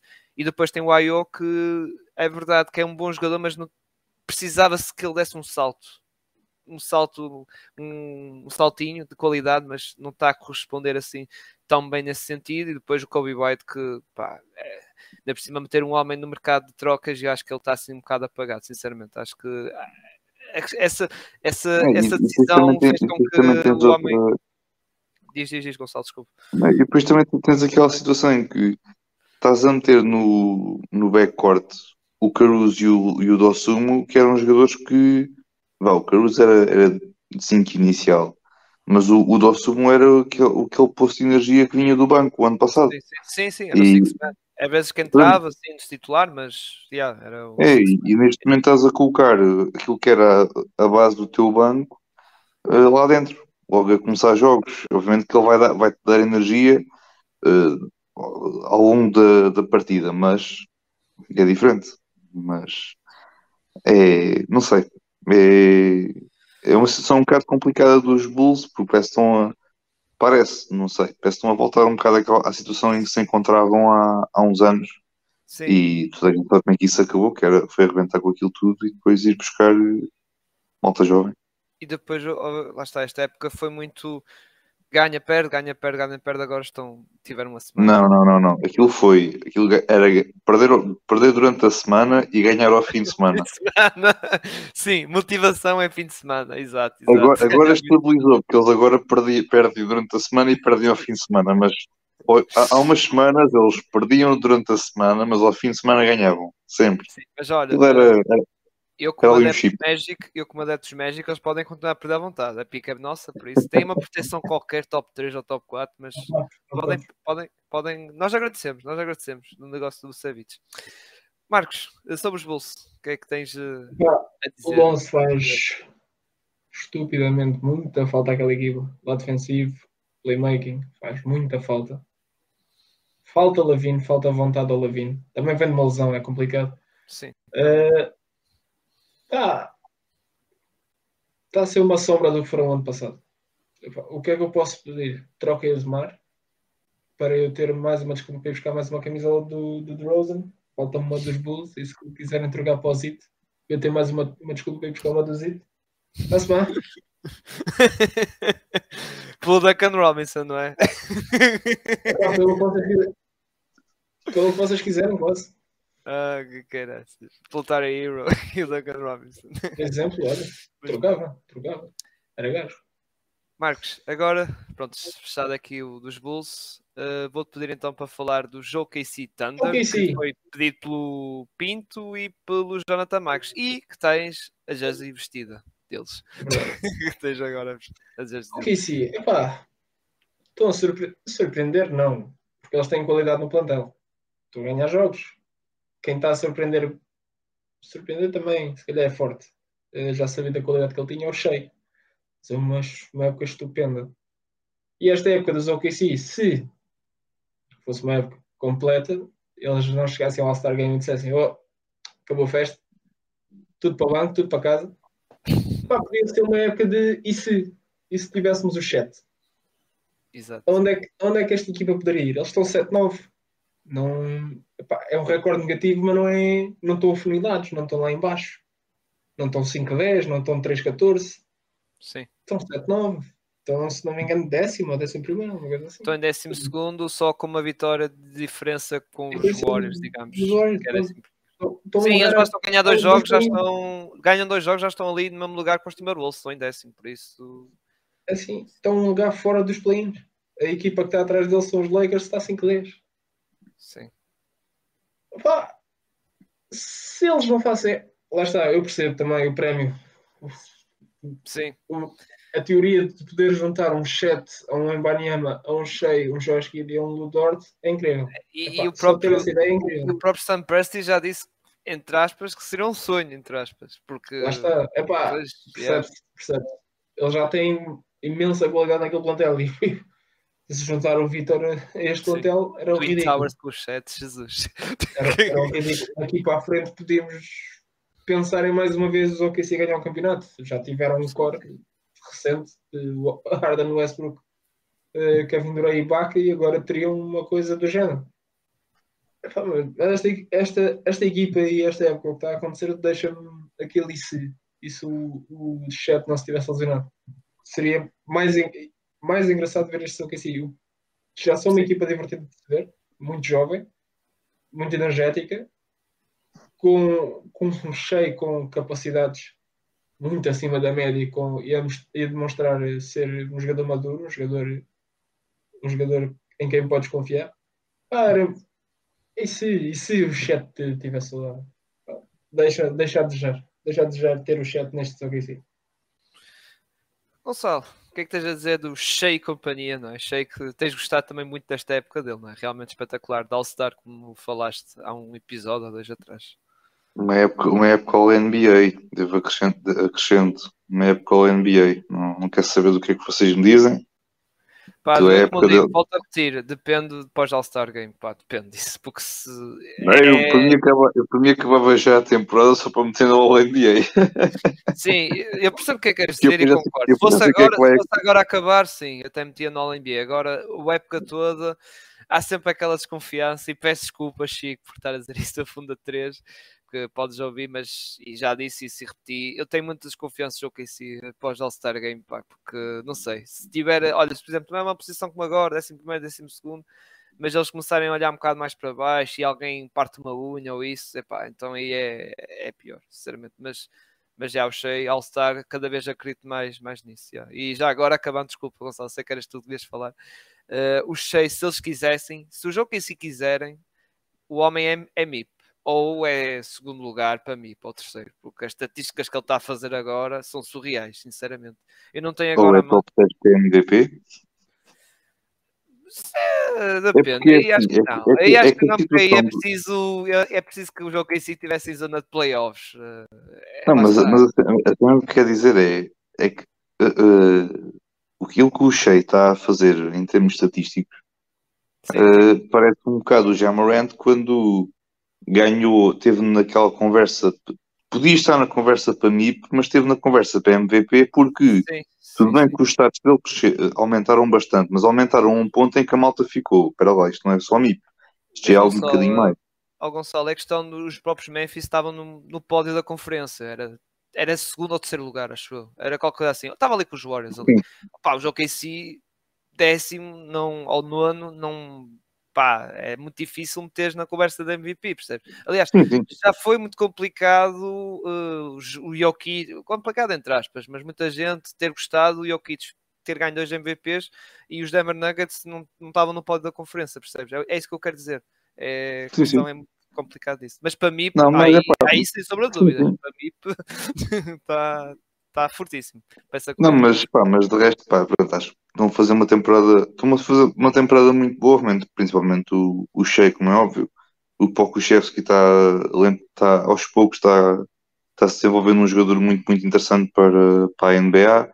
Uh, se depois do All-Star Break vão, vão fazer o shutdown à temporada, eu tenho algumas dúvidas, porque obviamente que o Embanyama é o Embanyama, mas pá, tendo esta equipa o Guida, tendo esta equipa o Chet, uh, tendo o Shea, tendo o Jalen Williams também é um rookie, mas também poderá também crescer bastante na, na, nos próximos anos. Não sei, não, obviamente é sempre bom ter o Embanyama, mas olhando pouco para esta equipa em si, não sei, Tem, se, não sei. Já, já tenho algumas dúvidas já tem as suas peças. Já agora sobre o que estava a falar da questão do, das stats, só para dizer rápido, está, está a ter máximo de carreira de pontos, 31 pontos, máximo de carreira de blocos, 1.4, 1.4 blocos, máximo de carreira de steals, quase 2, máximo de carreira de, de assists, que são 6, a nível de saltos já não, já foi no, já não tem isso, mas free throw 90, 91%, 41% de triplo, 53% de field goal, lá máximo carreira, lá está em field goal e free throw, do triplo por acaso não, por acaso foi há duas épocas atrás, mas lá está, só com isso está no clube 50, 40, 90, que, que é uma coisa não é fácil, malta, não é fácil estar nesse clube. Por acaso o Stefan de Coreia também está, esta época. Uh, mas, uh, como eu estava a dizer, máximos carreira, por isso, meus amigos, e para mim, para mim está completamente se a equipa quiser jogar OKC, eles metem como MIP. E de NBA MVP já depende da classificação e pronto. E como, nós, olha, como o Marcos estava a dizer, é complicado, porque tanto no Oeste como no Oeste é complicado ali. Há muitas equipas ali que estão até a surpreender, e ver como mais falar de mais algumas. Vai ser, vai ser eh, complicado. Agora, passando para uma equipa que uh, não está a surpreender, entre aspas, está a manter o mesmo registro, é os Phoenix Suns, que houve aquela questão toda do balneário e da, pronto, do Durand Ayton, né? depois o Cláudio a ter pedido para, para ser emprestado e essas coisas todas lindas e catitas, mas mesmo assim a equipa mantém, digamos, o segundo está ali no topo da conferência, segundo lugar, atrás do Jazz, que sua surpresa, embora tenha dois jogos a menos, se eles ganhem, caso ganhassem os dois jogos que estão em atraso, ficava com o mesmo recorde com Utah Jazz, mas tem cumprido, lá está, é uma equipa de fase regular, tem essas essas limitações na questão do, do KJ Crowder, pronto, nem, nem para o banco, nem na bancada está a ver com a equipa, digamos, não é? Porque está à espera de, uma chamada para ser trocado. E sim, o Booker está a fazer a sua campanha gira, digamos assim, e que se, vai ser, lá está, por causa da classificação uh, da equipa está lá em cima, vai ser um dos nomes para MVP e também para o All NBA, essas coisas todas bonitas. E sinceramente, pronto, agora falando do Booker, veio a tal notícia da, da, separação dele, que o Kendall também pode ajudar um bocado nisso, não é? Mas já, temos, já temos que ir até MVP. Já, temos que ir até MVP. Diz que aconteceu ao Lamar Odom? Ah, sim, foi que ficaram para. O, o Humphries dos Brooklyn Nets, ninguém se lembra das gajas porque ele não, não era grande coisa. Casado com uma Kardashian, precisa da NBA. Pá, tivemos o James Harden que se safou. O Blake Griffin, nunca mais foi o Blake Griffin.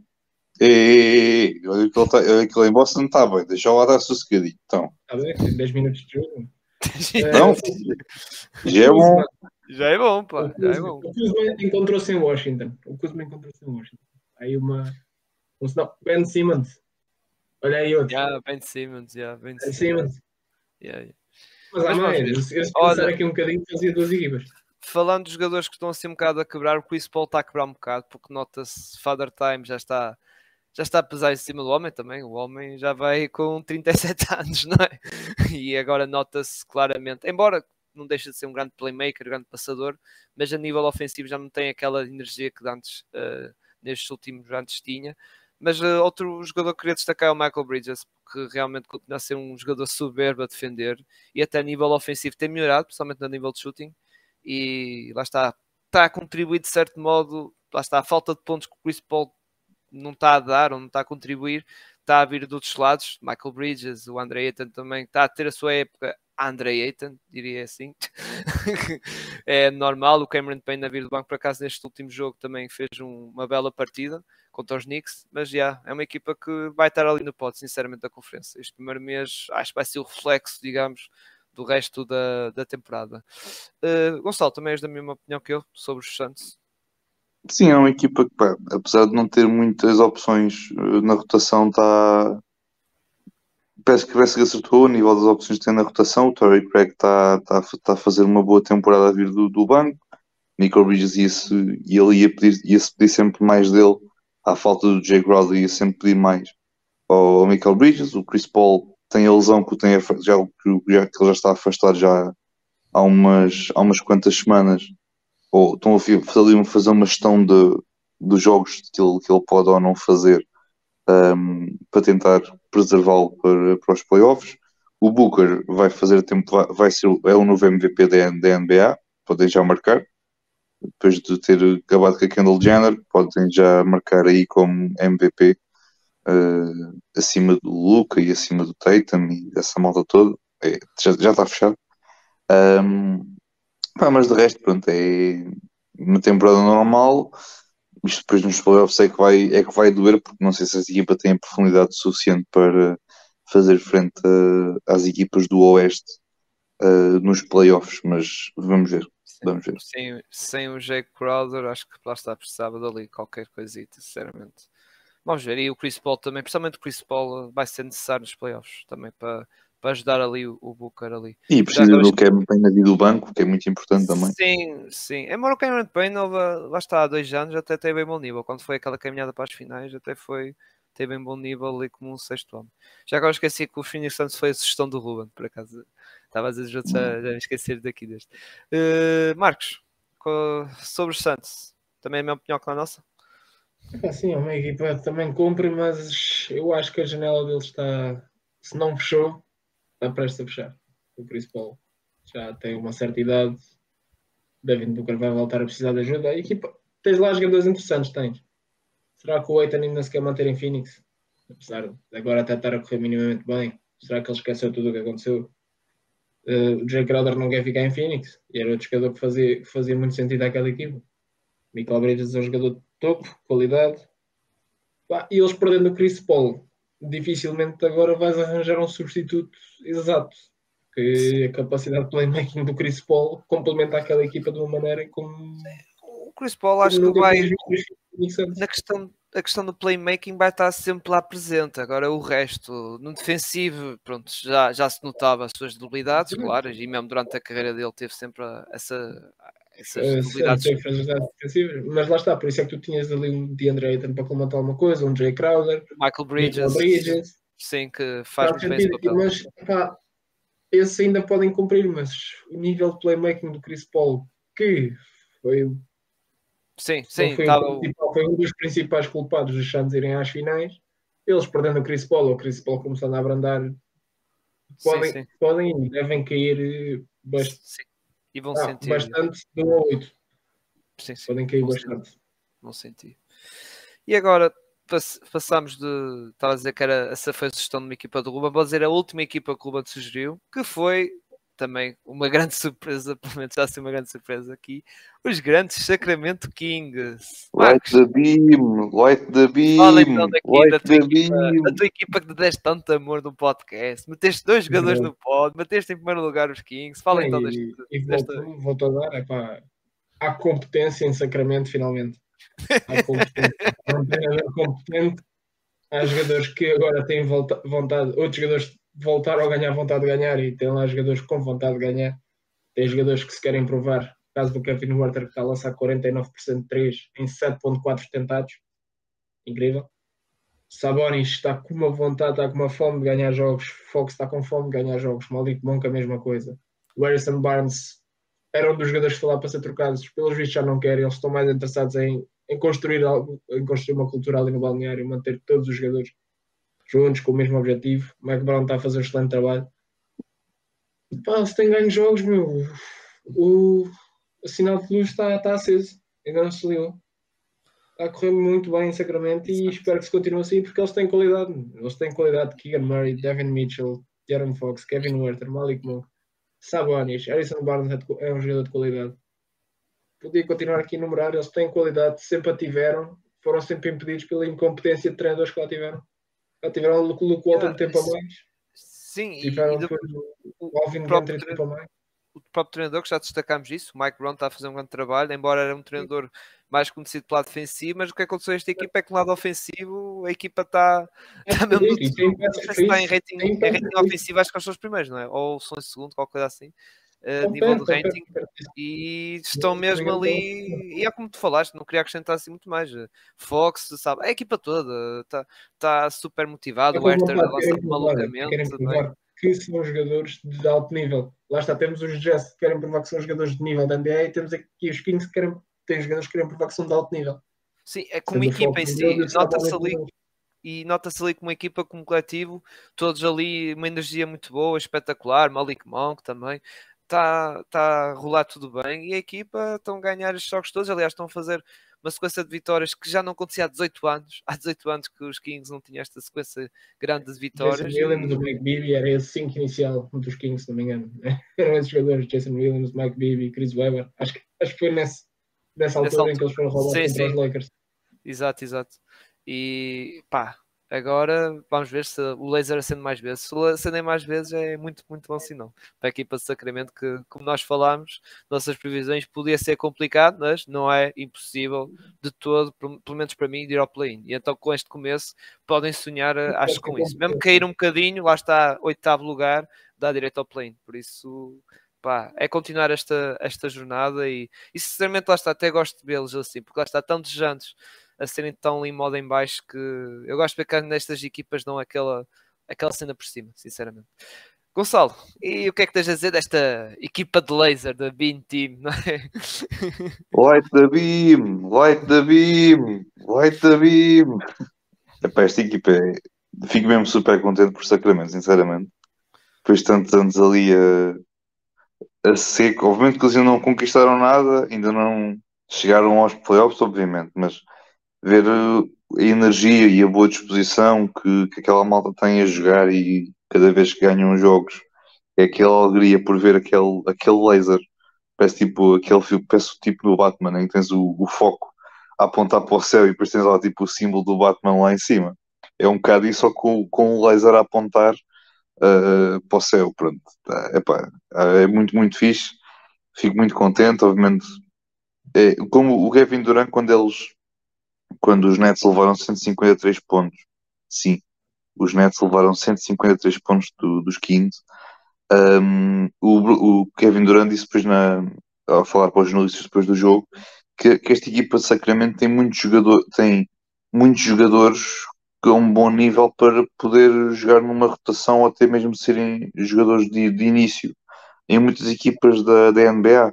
E isso ajuda porque tens um coletivo muito coeso, muito forte muito equilibrado em, a nível de qualidade e é muito importante, obviamente, vocês já falaram de todos os jogadores, do, do Werther, do, Man, do, do Fox, do Sabonis, o Davion, obviamente, defensivamente dá ali uma, uma boa ajuda, Malik Monk está a fazer uma temporada muito, muito boa, quer atacar, quer defender, o Werther parece o, o Clay Thompson dos pobres, que aquilo está a lançar, cada vez que ele pega na bola e lança, aquilo vai entrar, um, é pá, novo, é uma equipa muito, muito boa. O Fox foi agora nomeado jogador da semana, juntamente com o Ali Burton. Ali Burton, que foi a moeda de troca para irem buscar o Sabonis. Uma troca que há, um, que, há, uns tempos parecia tão, tão má para os Kings, neste momento é uma troca boa para os dois lados, quer para a Indiana, quer para, quer para os Kings. É, pá, é, é excelente. Pá, é continuar seis jogos seguidos, mesmo que percam, acho que jogam hoje, não estou em erro, uh, contra Memphis fora de casa, pá, mesmo que percam hoje e igual que percam os próximos três seguidos, epá, eu tenho, sinceramente, tenho muitas, muitas certezas que esta equipa não vai descarrilar, vai continuar sempre ali entre o, fá, acima dos 500, às vezes um bocadinho abaixo, vão dar ali muito nesse, nesse nível, mas é, é desfrutar, porque isto realmente é, é uma equipa muito fixe de jogar.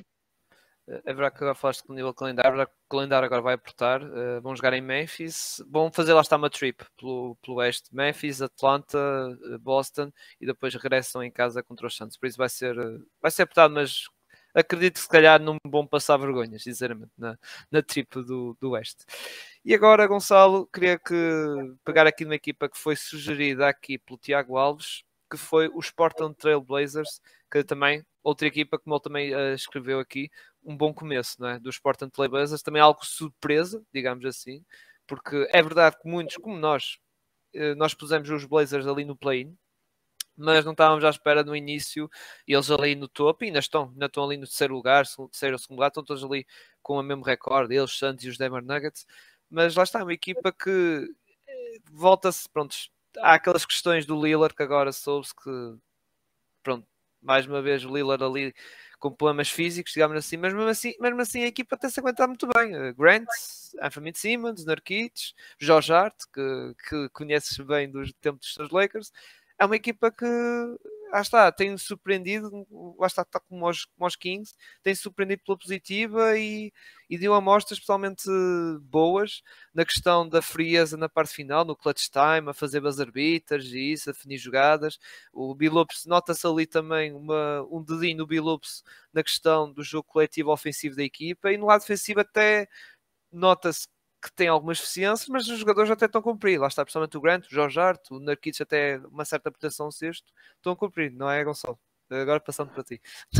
Sim, sim, é não, pá, estão a ter uma temporada muito boa. Não, nós olhamos sempre há, há alguns anos, vocês lembram-se bem, quando foi aquelas trocas do de irem buscar o Joe Ingles e abdicarem. Sim, sim. Pá, foi assim uma coisa que nós inicialmente achamos é. um bocadinho estranho. O, que é certo é que se não fosse essas trocas, uh, não teríamos neste momento o Jeremy Grant na equipa, não teríamos o Josh Hart, não teríamos uh, estes jogadores que neste momento estão a um bom nível nesta equipa de Portland. Obviamente, Lillard está, está a um bom nível. For, tem o Shaden Sharp, que foi muito devido àquela à pick, aquela pick que eles, que, eles, que eles conseguiram ir buscar da troca do Jeremy Grant, se não estou em erro. Uh, também a vida do banco é. Não, não, uh, Shaden Sharp era deles, era deles, era a própria. Era deles. Ah, ok. Não te esqueças que ano passado eles estavam a lutar pelo play mas depois eles de repente desligaram completamente até o ano. Exatamente, deram um shutdown, exatamente. Irão para baixo. Sim. Exato. Epá, pronto, Shaden Sharp, a vida do banco é uma peça muito, muito boa. Obviamente o, o Jeremy Grant é, é uma excelente segunda opção junto do Lillard. Uh, encaixam ali muito, muito bem. Obviamente o Nurkic está a fazer o, está a fazer uma boa temporada. O Nurkic tem sempre muita, muita preocupação por causa da questão uh, física, uh, obviamente devido às, às lesões que ele, que ele tem, uh, mas até, até ver ainda não tem, ainda não tem nenhuma lesão, o que é, o que é bom.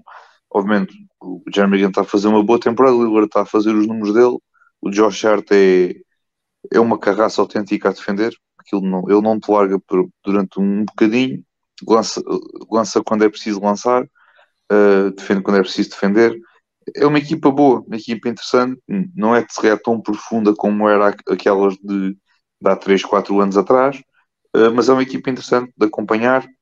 Acho sinceramente que vão, que aquilo vai, vai começar a cair, porque eles, eles estavam, estavam a início da temporada estavam com porcentagens de lançamento de, de campo uh, absurdas para aquilo que, que é a equipa. Vamos ver agora como é que as coisas correm. Acredito que as coisas podam, possam começar a normalizar um bocadinho mas é, é desfrutar porque esta equipa realmente está tá a jogar bem. Está tá uma equipa interessante, é, é continuar. E pá, destaque para o Billups também está a fazer um, está a fazer um bom trabalhito. Marcos. Estás sem som. Estás sem. Estás mudo. Vai. Agora sim, agora sim. Pá, não espanta-me o, o Gonçalo não ter falado no, no Fern Simons. Tem sido outro, outra Bem, esqueci-me desse gajo, pá. Eu também esqueci, também, lá está, eu fui, eu fui pelos, um bocado pelos roleplayers e esqueci lá está, do, do parceiro do King Lillard. Figuras sim, sim. Deste, destes Blazers, o Anferno Simons. Pensou-se que era só a época passada, porque não havia um Lillard nem nada, mas ele está a dar continuidade ao trabalho, está a evoluir. Está a evoluir bastante. É pá, os jogadores que vocês destacaram, Jeremy Grant, Shaden Sharp tem sido uma surpresa do banco. Justin Winslow, Winslow tem cumprido. Josh Hart é outro jogador que tem cumprido bastante bem, estão lado defensivo. Jeremy Grant, outra vez, é pá, pelo que custou, foi incrível. Que ele custou uma pique de treta, uma segundo round, se não me engano, e lá para baixo. Foi uma coisa assim. E o Nurkic a cumprir como sempre cumpriu. Lillard em grande nível quando joga. Bem, muito crédito ao Billups. O Billups, para quem não se lembra, foi, foi campeão pelos Pistons e foi um daqueles late bloomers da carreira. Foi draftado pelos Celtics, esteve lá um ano, foi parar em Toronto, teve em não sei quantas equipas até cair no cenário perfeito, ter sido campeão. E se calhar o cenário perfeito para treinador, não digo que vai ser campeão, não é? mas o cenário perfeito para ele para começar uma carreira foi em Portland e está a correr bem, está a correr muito bem. Tem ali um, um, grupo, um grupo bom para trabalhar, um grupo que não, não reclama e é um grupo que não tem muito foco televisivo, nem muito foco dos mídias. Tem ali tudo certinho para continuar a trabalhar.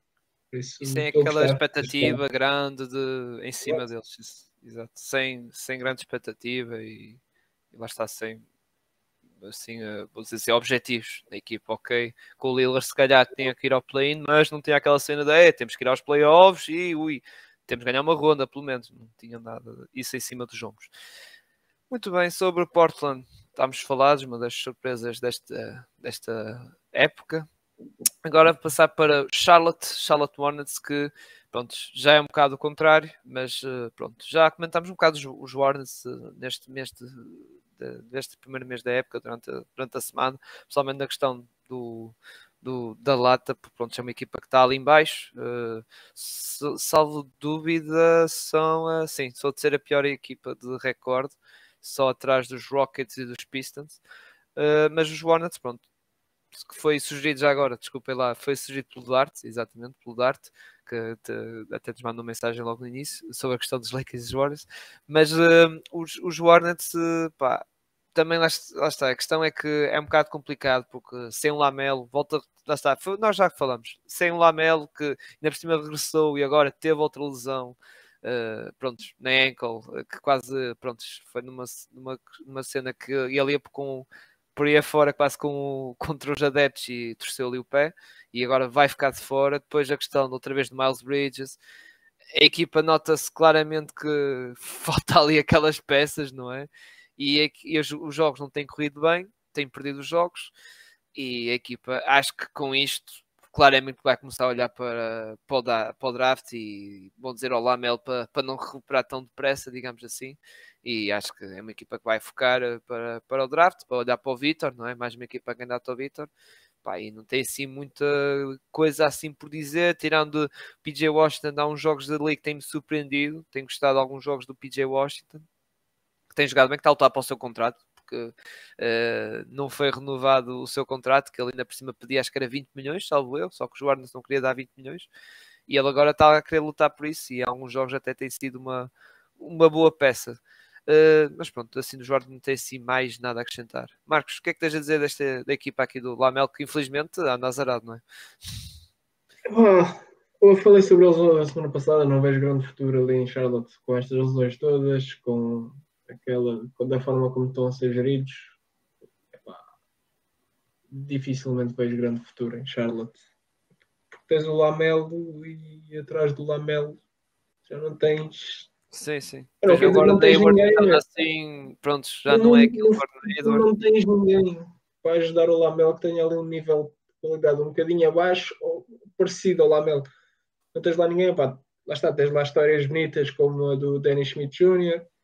É uma história, é uma história bonita, mas depois também tens muita história que se calhar não é bonita. Lá está o Miles Bridges, o Montrezl, Sim, o ponto a zero, o Gordon Edward que pronto, supostamente podia ser, mas está, lá está lesões outra vez. É um que... uh, o Book Knight foi outra história, foi outra história negativa nesta off-season para, para os Hornets.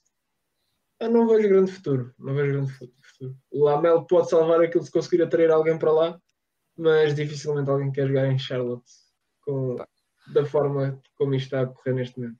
É por isso Tudo que lá está se até gostava por um certo ponto o Vitor ir para lá, que era para dar um bocado de rumo naquela equipe e agitar assim um bocado aquilo, sinceramente. Ali. E até acho que até complementava bem Lamel, Rosier, com o Vitor e o PJ Washington, Miles Bridges não conta, acho que Sim, não conta. houve notícias agora sobre o Miles Bridges. Ah, sim, mas mesmo assim desconfio, voltar. porque tr- três anos de liberdade condicional em que um ano vai ter que andar aí eh, em sessões e trabalhos comunitários, acho que só se os, os Pistons Lakers tiverem um ano de paciência, não sei, não sei, mas não, não acredito muito nesse tipo de notícias. É um caso que mas até lá está. O próprio jogador, ao Marcos, assumiu a culpa. Ele não assumiu. assumiu meia culpa, digamos assim, e aceitou a penalização, que, ou seja, não há recurso, não há diminuição de pena, é aqueles três anos em que um tem que estar a fazer aquelas coisas todas de Exato, serviços aquelas comunitários de e sessões de, de, de questão do alcoolismo e, e, e ser seguido por psicológico, por isso acho muito complicado. De- epá, fora esta palhaçada toda do Miles Bridges, ele era o segundo jogador com mais qualidade nestes Hornets e era um jogador que dava emoção a este Hornets. Agora Sim, sem sim, ele, tens um Lamelo que passa muito tempo lesionado e ainda comete alguns erros. O treinador não é o meu favorito. Apoio. tinham lá um pum no, no borrego, poderiam ainda desenvolver aquilo mais um bocadinho, ou se acharam que ao fim da linha tentavam ir buscar um gajo da mesma linha, o Kenny era um, foi um candidato a depois ter, ter desistido da sua candidatura aos Hornets. Epá, dificilmente vejo, vejo Sim, grande sim. futuro nos Hornets. E ainda, agora não percebo, agora falas do Borrego e ainda agora não percebo a saída dele, sinceramente. Mas isso, pronto, isso já são. Não vamos alongar aqui mais e eu vou passar então para o, para o Gonçalo falar aqui do- dos Hornets. Gonçalo, o que é que tens a dizer? Epá, vê-se mesmo que os Hornets vão ficar com o Embanyama, sinceramente. Eu não vejo Pá, eu Epá, sério, não ficava muito triste, sinceramente. Não ficava assim muito triste. Não... epá, eu, tinha, eu, tinha, eu tinha muita pena do, do Embanyama. Eu tinha muita pena. Não, porque, opa, vamos ver. Michael Jordan, pronto, ele é, pá, é a tal cena inversa, tipo, como jogador, é coisa como, como owner ou governador ou comandante de, de bordo, é pá, sinceramente é só espetar sem icebergs, mas pronto. Não, mas epá, de resto, esta, esta equipa, quer dizer, não, o PJ Washington tem, tem estado a um nível interessante. O, o plano ainda continua a ter lugar de, de início, sabe Deus como, porque acho que o, Richards tem, tem estado sinceramente melhor. Cada vez que vem do banco, é um jogador altamente eficiente uh, vir do banco. Uh, mas, é assim, esta equipa tem estado mais tempo sem o Lamelo do que com o Lamelo.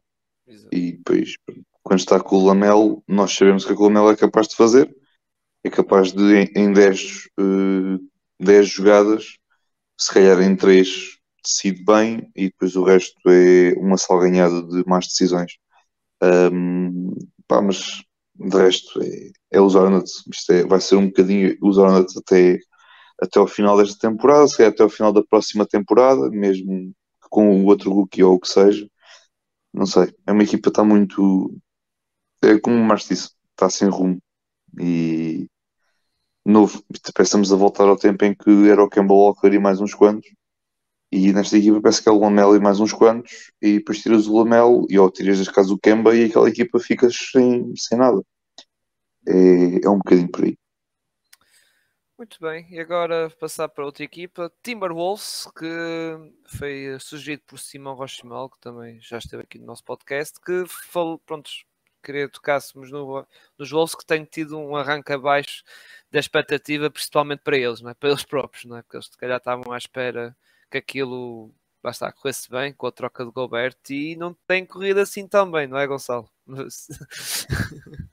Sim, eu, eu não me alongo muito, já tinha falado sobre eles na semana passada no, no pódio. Isto é, é um conjunto de individualidades que compõem cinco jogadores que entram lá para dentro de campo para jogar como se fosse uma equipa. Porque de resto, novo, não.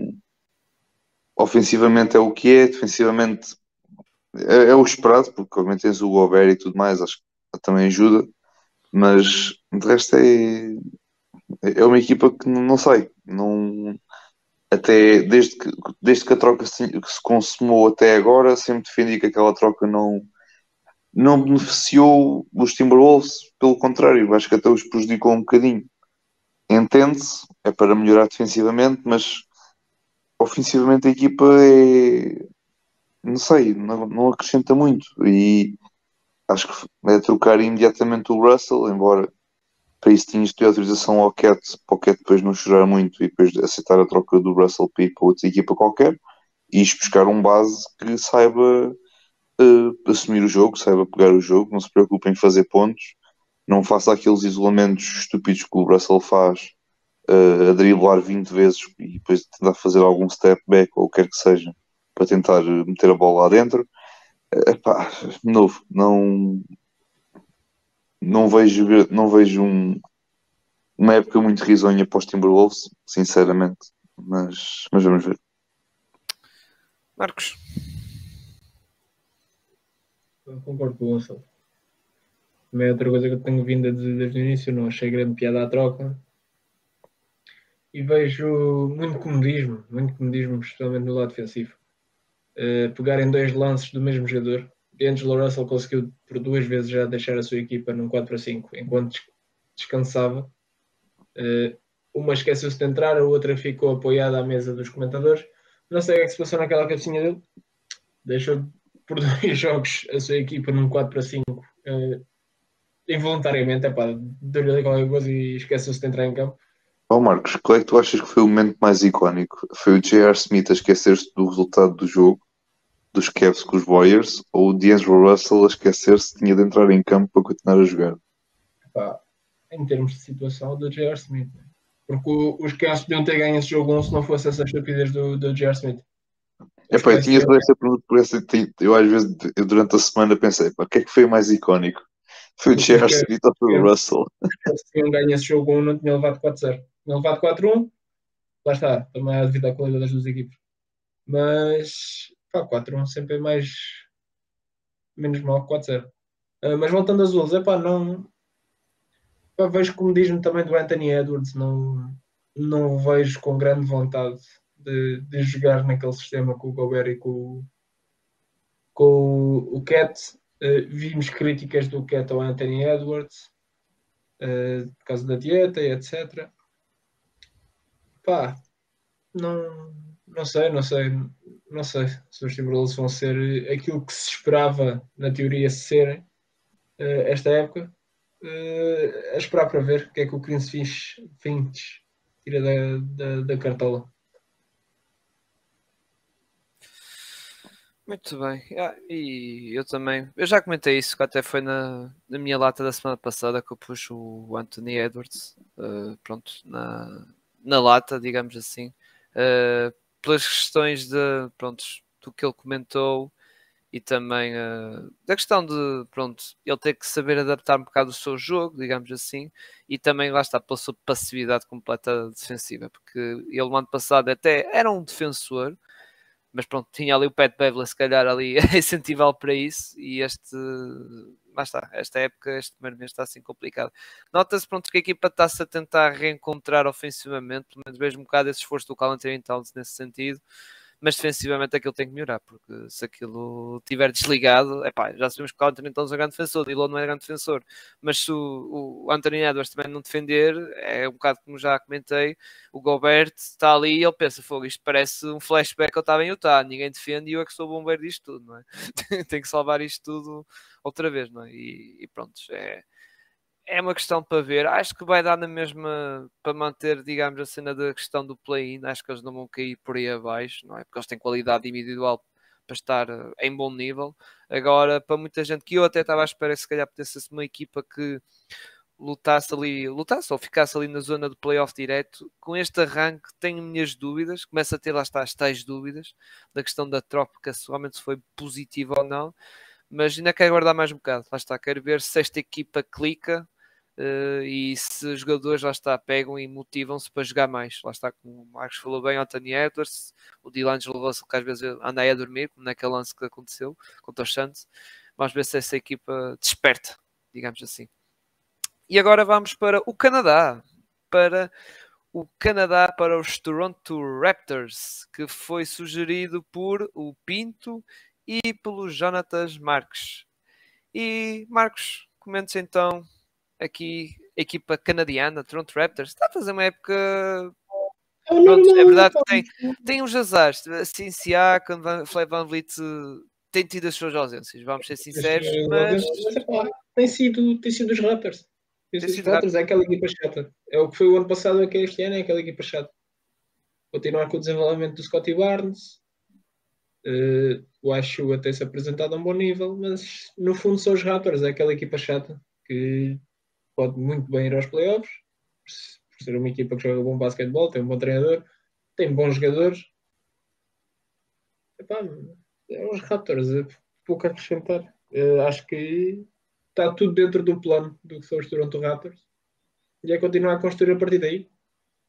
É o que eles têm feito durante estes anos todos. É que, apesar de terem perdido, voltando a 2020, perdem o Kawhi, depois perdem o Kyle Lowry, continuam-se a manter. Pá, é, é continuarem nessa linha e têm jogadores jovens, não é daquelas equipas que perdem as duas estrelas e depois ficam com um core envelhecido, não, eles têm jogadores jovens para desenvolver e vão amelhando jovens e conseguem encontrar jovens talentos, o que é interessante.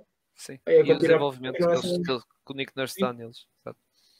Mete o, o, dedo neles, faz magia buscar os jogadores on draft, lá está Chris Boucher, Friend Van Vliet, e volta e meia se calhar ainda vão buscar outro desta época e, e pronto, mais um gol players e jeitoso até no, na, na, equipa que tem. Gonçalo, Raptors, também uh, lá está, como o Marcos disse. Sim, não acrescentando muito, uma equipa que, que entra em campo com quatro torres gêmeas e o Van Vliet, ou quatro torres gêmeas e o Gary Trent, que é o Gary Trent que é o tipo mais baixinho, que é, que é 6'7", que é o, o mais baixinho deles é, é, dos, é, é um tipo super alto para muitas equipas e Bem, uma equipa que joga muito, joga bem, pá, não metes o Scottie Barnes a, a, jogar a point guard, depois vens o Scottie Barnes lá dentro a defender o interior. Uh, podias fazer uma defesa à zona com aquela malta toda, metes ali o Bobo ali no meio e não passa ali ninguém. Pronto, só falta assim uma, uma só falta isso. Só falta, sinceramente, é uma equipa muito porreira. É pena, é como o disse, foi pena foi a lesão do, do Siakam, porque o Siakam estava a fazer de facto uma temporada, uma temporada de nível All-Star e, e vá, uma época de nível All-NBA. Um, foi pena a lesão, como é óbvio, do, do Siakam vai, vai, ficar, vai ficar de fora durante, umas, durante umas, umas quantas semanas, se não estou em erro. Um, mas, mas pronto, mas é, é pena, mas à falta de um jogo, quem está uh, na, fila, na fila para entrar tem de dar o, o litro, uh, tem de de tirar, de fazer, de meter-se no lugar do Siakam e dar o litro pela, pela equipa, mas é tal que foi como mais disso. Uma equipa que perde as estrelas, mas continua ali muito bem. Uh, tive, ali, teve ali alguns momentos agora na, na semana passada não, não tão bons, mas de resto é, acho que foi também muito fruto daquilo que foi a, a, a falta do que o Siakam fazia nesta, nesta equipa, mas, mas pronto, e o próprio, e o próprio Fred Van Vliet, que já falhou 5 jogos, que é uma peça bastante importante na, na, na equipa. Sim, ele, eles quando todos saudáveis, ele vinha a partir do banco, se eu não estou em erro. Vinha a partir do banco, mas tinha mais minutos que o, que o Gary Trent, se eu não estou em erro. Era o sixth man, é aquela situação que a gente, que a gente sabe. Um, mas... Sim, embora eu acho que a line-up final, Van Vliet vai ser titular, Scotty Barnes, Gary Trent, ou Gianni Nobi, Siakam. Acho que vai ser esse o, sim, o sim. cinco. Aliás, falando do OG, até tem feito uma época, foi daqueles jogadores que muito, até têm subido um bocado de nível, o OG Nobi, e até fala-se muito na questão de... Sim, o Coloco. Bom, Sim, o Coloco tem. Lá está, por causa do. Pronto, Siakam saindo, é como o Gonçalo disse. Se Siakam sair, alguém tem que ocupar o seu espaço. Siakam e o, e o Ashua também. O Príncipe Ashua também. E é por isso que ele também tem ganhado o seu espaço, coisa que o Coloco eh, era tipo paciente, lá está aí, como os Raptors estão a prestar eh, após, após o Siakam, era quase a terceira opção, porque depois ainda tinha o Boucher também, uh, e o Ashiwa era quase ali a terceira ou quarta opção da equipa. Mas uh, sobre o Adjanobi, que, que estava a dizer, tem sido um nome que até muita gente a apontar para equipas de defesa, que realmente o rapaz está a defender muito bem, muito agressivo no perímetro e isso, a roubar bolas. Aliás, acho que ele é líder de, de steals uh, da liga e realmente está a dar um upset, uh, coisa que no ano passado a pessoa esperava dele. No ano passado lembro muita gente que metia na conversa até para o MIP, até, até que ele, pronto, aquela hot take, um bocado hot take para mim, mas agora está o tal salto que a malta estava à espera, está a surgir agora. Surgir, mas tipo, está a surgir aos bocadinhos. Ano passado deu um saltinho, este ano deu outro salto nesse sentido. Realmente é um bom jogador de perímetro, realmente muito, muito jeitoso. O Anjo Nobre, um bom 3D player. Uh, não sei, já falaram todos o Gonçalo, Marcos? Já, já falaram, ok, é que agora com, com isto tudo já, já me estava-me a, a, perder uh, todo, sinceramente, desculpem lá. agora, uh, vou passar para mim, que é a equipa que também uh, pediram para falar, que é o Atlanta Walks, uma equipa que foi sugerida por, pelo Jonathan Marques. É, ela está, é uma equipa que tinha dúvidas ali entre o Trey Young e o Dejounte Murray, mas as coisas estão a resultar, eh, diria, lindamente, não é? lindamente. Claro que não é perfeito, não é? Há sempre aquelas, uh, pronto, há aqueles jogos em que o Trey Young, coitado, o Dejounte Murray tem que tapar o buraco, não é? Do Trey Young. Mas isso, pronto, já, já, ele já sabia, não é? Ele ao ir para lá já sabia que tinha que acontecer isso, não é? Mas de resto, a nível ofensivo, esta equipa continua a ter esse, aqueles registros muito bons. O Trianga a continuar a ser uma máquina uh, de marcar pontos, a ser o playmaker da equipa, a ser o motor daquela equipa. E o Dejounte Murray também a ser uh, a não baixar assim tanto os números que tinha de, de Spurs. Que eu pensava que ele ia baixar, sinceramente, os números. Com o, Young, não é? Mas não baixou assim muito. 21 pontos, 7 assistências e meia. Claro que não é 9 como ano passado, mas é um jogador que está no mesmo registro praticamente o mesmo registro que teve nos Spurs e até eles têm feito uma coisa engraçada que é, eles metem os jogar dois juntos e vamos imaginar, Dejounte Murray sai fica o Trae Young, mas depois quando o Trae Young sai mete o Dejounte Murray, ou seja, tem sempre um em campo, ali um, um, um base em campo, ali a ali a, a, prontos, a comandar a equipa em si a nível ofensivo e lá está, e nota-se que a equipa nível ofensivo tem que responder bem por causa dessa decisão. Deck McMillan que até andou ali um bocado tremido durante este mês, mas acho que agora já acho que as coisas estão a, estão a correr bem nesse sentido. Outros jogadores estão a ter o seu destaque também, acho que é o, o próprio Capela, que também acho que está, acho que sentiu a ameaça do Oniek e agora começou a dar um bocado no pedal, sinceramente, porque viu ali o seu lugar ameaçado no 5 e até para na questão do, do mercado de trocas e ele, tá, não, tem que me aplicar um bocadinho mais e não sei o quê, e pronto, tem feito o seu, o, o, seu trabalho, mas sim, de resto não tem assim mais nada a acrescentar daqui da, da, desta equipa dos Walks, claro que acho que vão continuar a estar ali na zona do, do playoff direto. Acho sinceramente vão ter uma época tranquila. Sinceramente acho que vão conseguir esse, esse lugar. Marcos, também és a mesma opinião que eu. Uma época também é em perspectiva tranquila e este início, de certo modo, tranquilo, não é? É embora houve ali uma fase assim, assim, negativa, mas agora acho que a equipa já se um bocado isso. pouco, pouco a acrescentar, foi também a fase de habituação ao Dijon Murray e ao Trae Young a jogarem juntos. Também faz, faz falta essa fase de habituação entre os dois. Não, mas acho que sim, acho que vai ser uma época tranquila dos Ox. Uh, vamos ver se o, se o Nate, Nate McMillan não inventa muito, uh, como fez o ano passado. É pá, mas sim, o resto, penso que seja uma época tranquila. O Triang a mostrar, a mostrar serviço, o Oniaka a crescer. John Collins é um nome falado, vamos ver o que vai acontecer. É, então, gostar do, do Dante Murray uh, a colmatar tanto o buraco do, do Triang como a conseguir partilhar a bola com o Triang. Sim, sim, o Sharing química. Gonçalo,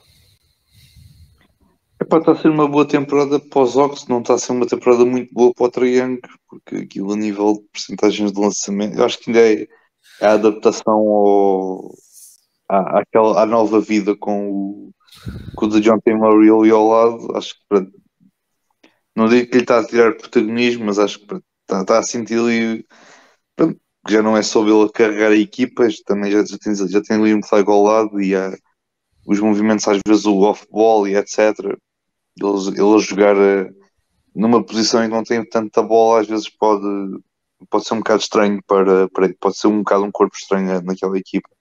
Uh, mas de resto, pá, defensivamente melhoraram, tal como era esperado, porque precisamente vais buscar o John T. Murray, é para melhorares a tua equipa defensivamente. O Anta tentado fazer uma boa temporada também a, a defender bem o John Collins já começou o carrossel de vamos trocá-lo, é um mesmo carrossel que já anda há 3 ou 4 anos atrás e ainda perdura. Um, o Capela pode correr muito para, para tentar, tirar, para tentar uh, não dar lugar ao Onyeka, mas acho que isso vai acontecer mais tarde ou mais cedo, porque esta equipa do, dos Ox, com o Onyeka em campo é, a defender, é bem diferente do que ter o Capela uh, dentro, com esta equipa uh, a defender. A, a nível temporada, neste momento estão em terceiro lugar da Conferência Este, se não estou em erro. Sim. Uh, é um lugar que engana porque aquilo, pronto, já, o lugar já foi dos Cavs, já foi uh, já foi de uma série de equipas que já passaram ali, já subiram, já desceram. É, é um lugar que está muito ali à, à mão de semear por, por todas as equipas. Também tiveram aqui um calendário também porreirinho para permitir ganhar aqui mais algumas vitórias. Uh, pá, mas sobre os Dogs é isso, é, é uma equipa que acho que ainda está, ainda está ali à procura do seu ponto repousado uh, em termos ofensivos, principalmente o, o Young. Uh, mas pronto, mas de resto é uma equipa engraçada de ver e o John T. Murray é sempre, é sempre um jogador muito, muito engraçado de ver. Lá está, e tem o tempo para isso. Só estamos aqui no primeiro mês, estamos nesta pequeninha amostra, pequena, já, já tem alguns jogos. E, e assim, eles podem ter um tempo de adaptação, eles podem, adaptar, podem ter um, um tempo de adaptação ideal até antes da temporada regular terminar, porque eles, fora isso, pronto, tem o Triângulo na mesma, tem o John T. Murray na mesma, tem a equipa que, linhas gerais, não é muito uh, de, diferente da que era o ano passado. Tem, um bom, tem uma equipa para a temporada regular dá, dá perfeitamente, mesmo tendo essas dificuldades de adaptação, portanto. Hum. É, é um bocado por aí. E agora vamos passar para a Califórnia. Para a Califórnia, que já falamos de. Por acaso até não, os Clippers não vamos falar porque não foi escolhido, mas é para os Golden State Warriors, uma equipa que temos falado tanto deles no nosso podcast por questões um bocado negativas. Uh, mas foi escolhido pelo Isaac e até também lá está pelo Dart também. Uh, Warriors que realmente já falamos aqui várias vezes, o problema não é o 5, o 5 é o melhor 5 ofensivo da NBA, não é? E depois temos o Stephen Curry que está a fazer números extraordinários, lá está a nível MVP, só não está realmente nessa conversa da MVP, acredito que é conversa mesmo a séria, é muito por causa da questão do recorde, mas isso lá estava, até foi no, no tweet do Ricardo Brito Reis que meteu hoje, que eu comentei isso, e, que é tipo, pá, o, a cena do Curry não estar na, a ser um forte candidato ou frontrunner para MVP é muita questão do recorde dos Warriors, que ainda é negativo, é 8-9, mas basta o Curry estar, o Curry, os Warriors, uh, estarem com, uh, com uh, o recorde positivo e não só de apenas uma vitória, ou seja, duas vitórias, o pessoal já vai começar a meter o Curry ali já na conversa mais séria, ali com os Donzitos, os Giannis, os Tatans e o Booker que, que também o, o Gonçalo referiu. Mas sim, é uma equipa que está a dar coisa. Ontem tivemos o Game 6 Clay, não é? Ontem foi. Acho que ontem o Clay Thompson tipo, viu no calendário. Ei, hoje é jogo 6 de playoffs e pronto. Fez um jogaço de caraças. Mas Marcos, passando para ti, uh, o que é que tens achado desta época do, dos Warriors, não é? É um bocado assim, ah, tipo. Sou, sou como o do, do Green, não é? O highlight, se calhar, da temporada até agora continua a ser o bilhete do Green ao, ao Jordan Poole, apesar da fantástica época do Steph Curry. Oh, mas tem sido abaixo das expectativas, eles foram os campeões em títulos. Acho que toda a gente esperava mais dos Warriors, mas na verdade é que o banco, a profundidade está a falhar bastante a estes Warriors. A inexperiência do James Wiseman, eh, Moses Moody, eh, o Cominga tem estado menos mal, Curry alto nível, o Jordan Poole tem desapontado um bocadinho também nestes últimos jogos. O Clay, epá, infelizmente já não é o Clay que nós conhecemos. Vem duas lesões completamente complicadas. Se ele vem em alto nível, epá, era uma coisa de outro mundo. Uh, a lesão dele é parecida ou é igual à do Kevin Durant, só que o Kevin Durant foi uma, o Clay foi duas seguidas. Custa, custa muito a recuperação e é normal que ele não seja o jogador que outrora foi eh, mas continua a ser um jogador importante para os Warriors. Mas lá está, o, problema dos Warriors é a mesma profundidade e inexperiência do, dos jovens que lá, está, que lá têm. Perderam jogadores experientes, Gary Payton foi um deles, uh, Otto Porter outro, o Bialica, apesar de nem jogar, era outro jogador experiente na, na equipa. Claro, se eu acredito que eles vai ser um ano sem playoffs, é pá, não, sou, acredito na, no brilhantismo do Curry para os levar aos playoffs eu acho que eles vão, vão, vão estar a começar a subir, a escalar na tabela por aí Vão, acima. vão dar a volta, vão dar a volta. Vão dar, vão dar a volta. É verdade que tocaste numa coisa interessante. Malta, no ano passado tinha malta assim mais veterano no banco agora. Steve Kerr tentou apostar nos jovens, em que um deles até foi relegado para a G-League, que foi o Wiseman, que estava completamente. Eu tinha algumas esperanças, eu até já cheguei aqui a comentar que tinha, mas acho que realmente, pronto, eh, o homem foi para a G-League, digamos, de castigo, entre aspas, porque andava mesmo. Pronto, andava na cabeça da lua. Havia jogos que ele andava ali, cabeça da lua com, com a equipa e isso. E o Steve Kerr deve ser fartado dele. E disse, pronto, meu amigo, vais para a G-League. E aprender a jogar basquete, digamos assim, é basquete coletivo. É verdade que o sistema do Warriors não é uma coisa tão fácil, que até notámos isso no Cominga e no Moses Moody. É um bocado essa dificuldade, embora acho que o Moses Moody consegue se ambientar melhor. Estilo do jogo já o Cominga já é diferente, também é outro jogador diferente, também outra posição de jogo e isso. Mas uma coisa é tentar uh, mostrar que estás a querer uh, jogar nesse sistema, mostrar empenho. Outra coisa é estás ali para estar, digamos assim, que era o Wiseman em certos jogos notava-se tanto a atacar como a defender. Então a- atacar às vezes era o Pulo ficava a olhar para ele tipo, mano, o que é que estás aqui tipo, a fazer? Tipo, me ajudas a fazer um, um bloqueio nem nada, tipo, não, é. Andava ali a dormir, mas pronto. Uh, Gonçalo, o que é que tens a dizer dos, dos Warriors?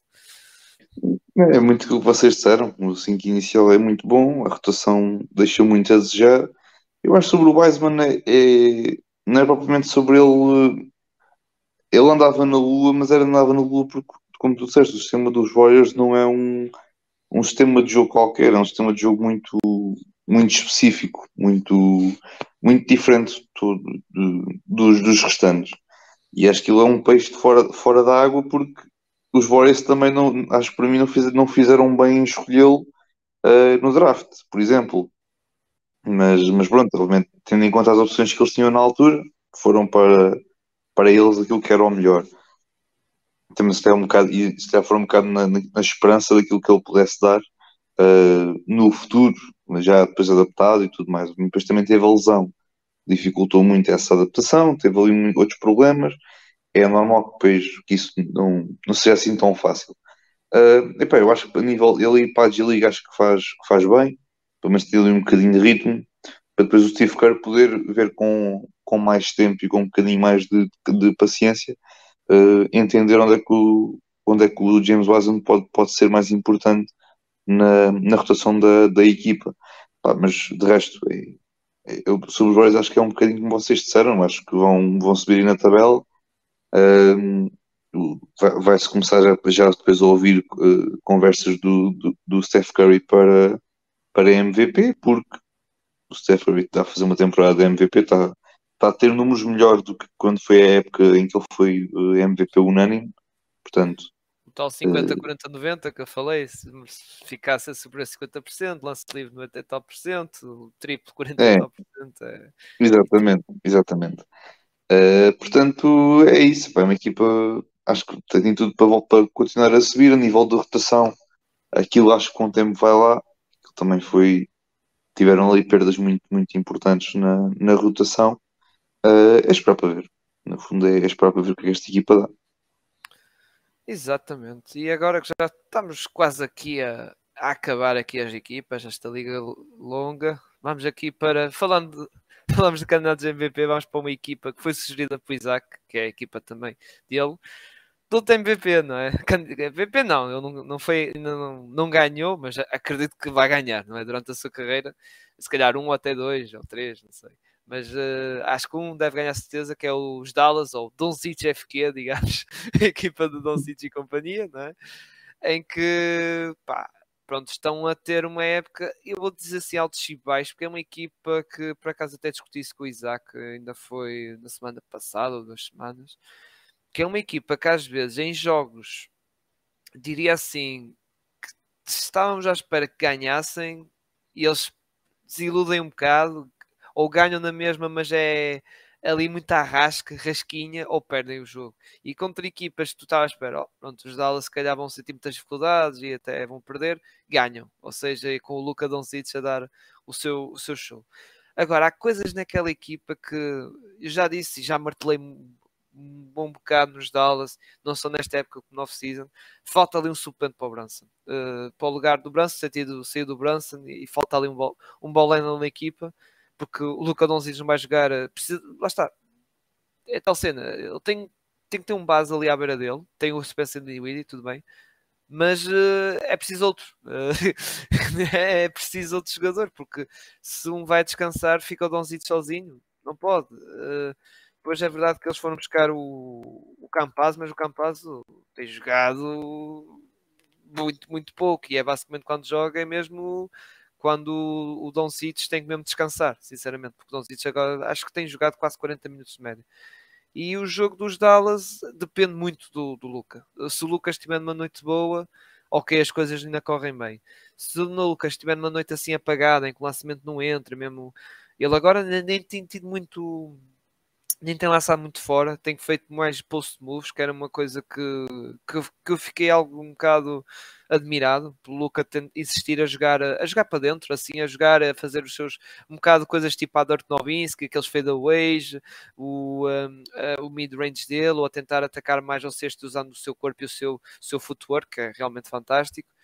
Uh, mas mesmo assim é, é muito dependente dele, é muita coisa nas costas dele e acho que ali o Jason Kidd tem que começar, uh, lá está, os Dallas têm que jogar um bocado de certa maneira diferente, porque senão nos playoffs vai ser uma equipa algo um bocado fácil de bater, como foi, foi fácil bater, mas foi os Warriors, e pronto, os Warriors eram uma grande equipa, mas para outras equipes poderá ser mais fácil, que é basicamente fazer um double team no Luca, e, e basicamente abafar um bocadinho, que é, e pará-lo, abrandar, não é parar, é abrandá-lo, e que assim o resto dos Dallas uh, perdem basicamente a, um bocado as pernas para conquistar a, a, vitória, porque acho que é assim, os Dallas realmente dependem praticamente do Luca. Há muita gente que está a comprar esta época do Luca como o do James Harden, que é no sentido do one man show, não é? Ou tudo está dependente do Harden, mas eu de certo modo também tenho que entrar um bocado nessa vibe, digamos, nessa opinião, sinceramente, que o Luca realmente é é um jogador extraordinário, tudo bem, mas precisa de talento à volta dele e, e jogadores que, que, respondem também. E, e tem que largar, às vezes, ele exagera e fica com a bola na mão e, e pronto, já sabemos como é que é o jogo do Lucas, jogo mais parado, mais brando, e isso não é andar a correr para trás para a frente como o Jamorante, não é? E vamos ver. Mas uh, acho que vou confiar no Jason Kidd, porque o Jason Kidd, pronto, é o Jason Kidd e já ano passado surpreendeu pela positiva e eu espero este ano também voltar a ser algo surpreendido com, com o treinador dos Dallas, o Jason Kidd. Passando para ti, Gonçalo, o que é que tens a dizer então destes Dallas? Não, não foge muito do que eu disse, atenção, até posso estar aqui a dizer coisas e. Não, é o, é, o, é o Luca e o resto. É o Luca e o resto. Já, já, já, já não me alongo muito mais, já tinha falado sobre ele já há umas semanas nos pódios. É uma equipa que foca-se tão, tanto no, no Luca e o Luca vai sempre fazer o, o, o trabalho dele. Mas tens é depois a, a questão de quem é que é o outro jogador que aparece e quem é que é a segunda opção que aparece, porque não há. Uh, obviamente o Dinwiddie vai sempre surgir, Sim. mas caso ele não apareça. O outro também, a mesma vir de banco, é Sim, só que nunca há ali uma, uma consistência nessas, nessas situações, porque um jogo é o Wood que, que está em destaque, outras vezes é o Finney Smith, outras vezes é o Dinwiddie, uh, outras vezes é o Tim Hardaway Jr., que não, não, não tem estado tão bem, mas também acho que é normal para aquilo que, para aquilo que, que é o, foi esperado por causa da questão da lesão. Mas tens uma série de jogadores que podem aparecer a qualquer momento, depois, mas depois quando tu se calhar precisas deles, uh, não sabes se eles vão lá estar ou não. Uh, novo, é... é como eu digo, é falhar no Luca, depois o resto é são ali não são bem de certeza, já sabes que são ali um bocado de ponto de interrogação, não é?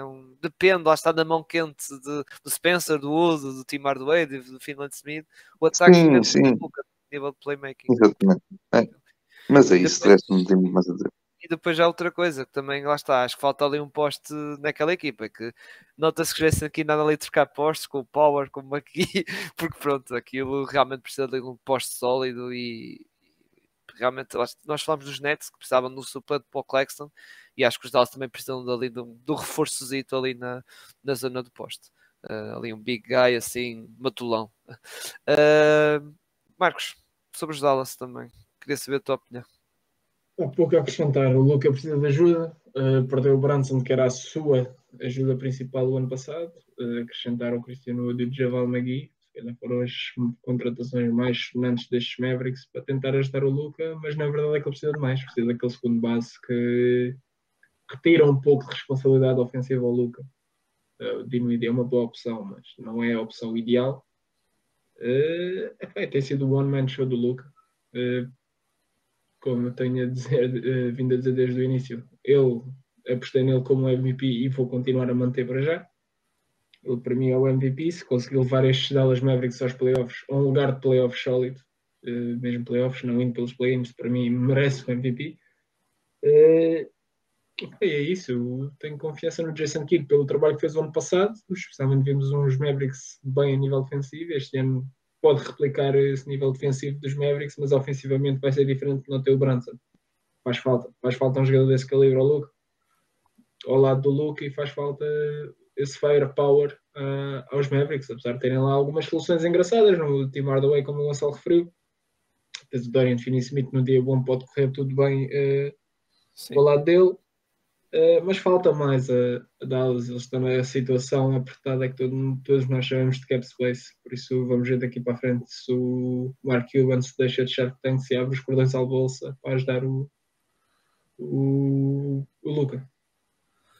Muito bem, por fim, a última equipa para ser falada, sugerida também pelo Isaac e também pelo André Teixeira, que é adepto, o André é adepto do, dos Denver Nuggets, como falei, que é os Denver Nuggets, que Uh, já antes de passar para ti, Gonçalo, uh, vou dar aqui só uma rápida opinião minha. Uh, que tem aquela questão de, ok, um bocado, muita gente lá está, metia os Denver Nuggets assim um bocado como os Mavs, que era tipo o Jokic Show, digamos assim, ou Jokic, mas o Jokic tem umas armas, armas se calhar, e a nível coletivo os Denver acho que estão um bocado acima, um bocado, até até diria neste arranque, até acho que confio mais no coletivo dos Denver que nos Dallas, porque é uma equipa que está muito bem construída uh, em redor do Jokic e não só, do Jamal Murray também, e até do próprio Michael Porter Jr. Isso, com o Bruce Brown, com o KCP que foram buscar, que é um 3D player muito bom, o Bones Wyland que é, lá está, há jogos e jogos, mas lá está, é, ainda é miúdo, ainda é um jogador que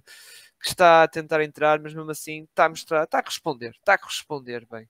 Só que, pronto, às vezes há jogos que não, não tem corrido tão bem, e principalmente aqueles jogos em que ele tem que assumir mais um bocado, porque o Jamal Murray está lesionado, é isso, e ele tem que, e tem que jogar mais minutos, embora venha do banco, mas é tal situação de vai jogar mais minutos ainda.